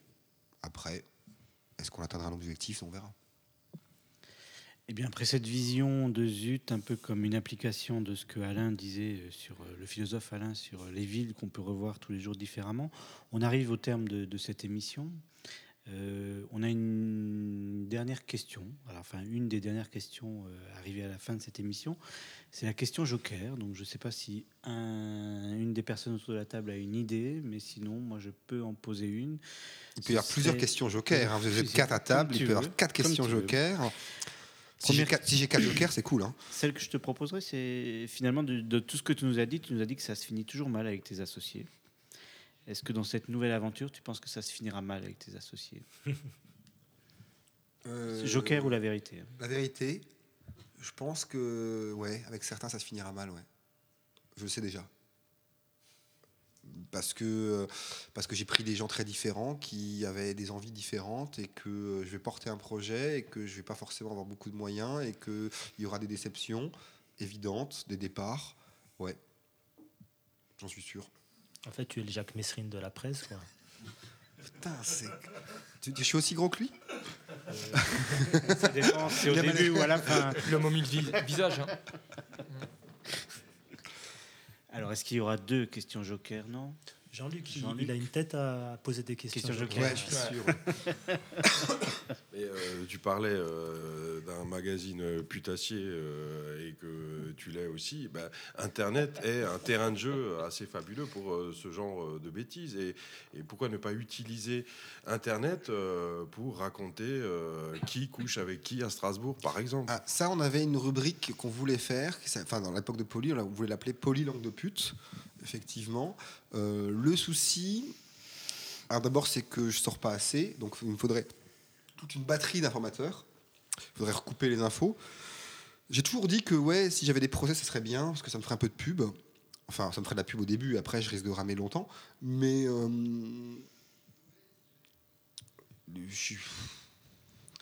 le cul m'intéresse, enfin dans le sens comme tout le monde d'ailleurs, mais euh, et, donc faire, faire fuck m'amuserait assez, aussi bien d'un point de vue artistique. Évidemment, on va travailler, on va travailler avec les artistes, etc. Qui couche avec qui Mais si tu as les infos, on peut commencer ensemble tout de suite maintenant. là, hein. Ce, genre de rubrique, on invente en général. Bah oui. On invente et, et pour les procès, on a une cagnotte parce que sinon. Euh, on met des photos intéressantes et on demande à de certaines parties du corps et on demande qui c'est. Est-ce que euh, c'est euh, le, le maire euh, mais en fait, ou le directeur euh, Du cabinet, de la scène nationale ou enfin bon, voilà je pense qu'il y, a- y moyen vraiment de s'amuser et, et avec euh, Popov euh, alias Philippe Schweyer je pense que Donc la question c'est es-tu prêt, oui ou non, à mettre en place ce type de rubrique dans ta revue? Alors, Joker ou la vérité? La vérité, non. la vérité, Au moins les choses sont dans claires. les deux cas. C'est dommage parce que ça aurait quand même accéléré le processus euh, ben, fatal de toutes tes aventures. euh. Et, et donc, le, la, réunion à la prison avec les oranges bientôt, euh, l'hiver prochain, effectivement, ça pouvait aller plus vite. Exactement. Mais j'ai encore quelques envies avant. Ah, D'accord. Excuse-moi. Et euh, déjà, je suis assez curieux de voir si je vais réussir. Franchement, je suis assez curieux de savoir si je vais réussir à faire fuck. À tel point, j'ai- prévu de toute façon que je ne trouverais pas d'argent. Donc, comme je vais taxer du fric à la banque puisque je vais faire un prêt, Tu te fais un- j'ai bien, l'intention qu'une partie de cet argent que je vais emprunter me serve à financer ce projet, parce que sinon, j'y arriverai pas et que j'ai envie de le faire. Euh, il y aura un peu de fond, hein, il y aura pas que juste que, il y aura pas que des jolies images hein, ou des images un peu trash. Il y aura un sûr. peu, il y aura un peu de fond quand même, mais euh, bah, vous m'inviterez à ce moment-là, on en parlera. Alors pour terminer, peut-être dernière question, euh, parce qu'on a, on a bien vu pendant tout le long de l'émission que finalement tu fais des revues pour euh, parler de ce que tu aimes ou ce que tu, en tout cas des choses. Pour que tu rencontrer des penses, gens aussi, voilà. surtout. Est-ce qu'il y a un événement euh, ou quel- quelque chose ces derniers mois qui, d'un point de vue culturel, que ce soit artistique, scientifique, euh, social, qui t'a marqué? Et donc Et tu as envie de faire la promotion. Voilà, Et ensuite on retrouvera notre générique. Pff, Bah non. Non? Euh, Sincèrement, non. Ah oui, C'est-à-dire, non, j'ai vu des films que j'ai aimés, j'ai vu des concerts que j'ai trouvé formidables, j'ai rencontré des gens. Est-ce qu'il y a un événement fort comme ça en Alsace euh, Dans ta vie dans ma vie? Dans ce que, de ce que, quelque chose que tu as pu lire, ça peut se passer ailleurs qu'en Alsace. C'est pas forcément. Non, non, sincèrement non. J'ai eu, euh, le dernier truc que j'ai vraiment kiffé, on va dire ça comme ça, c'était euh, un concert à 18h sur la plage aux Eurokéennes. On m'a offert une vodka pomme.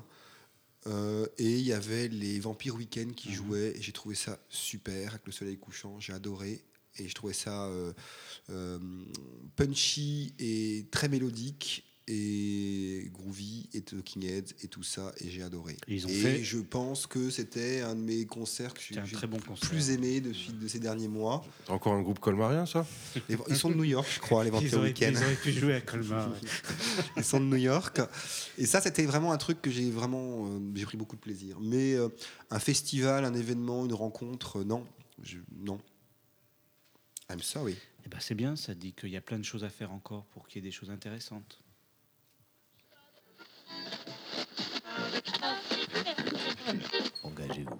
Engagez-vous?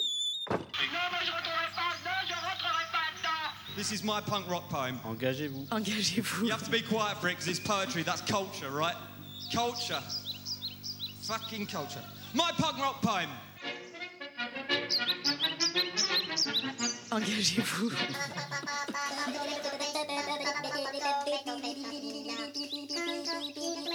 It's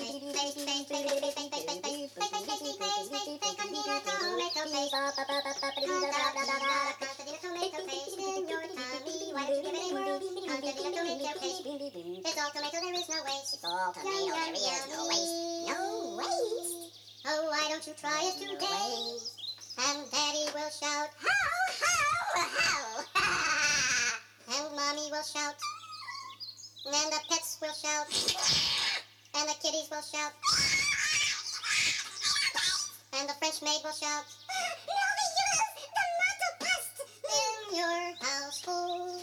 why don't you try it today? The whole house will shout parade. The bathroom ceiling will fall in. The bathtub will overflow. The dining room table will float out the door. With the whole family clinging to it, shouting boo boo boo boo.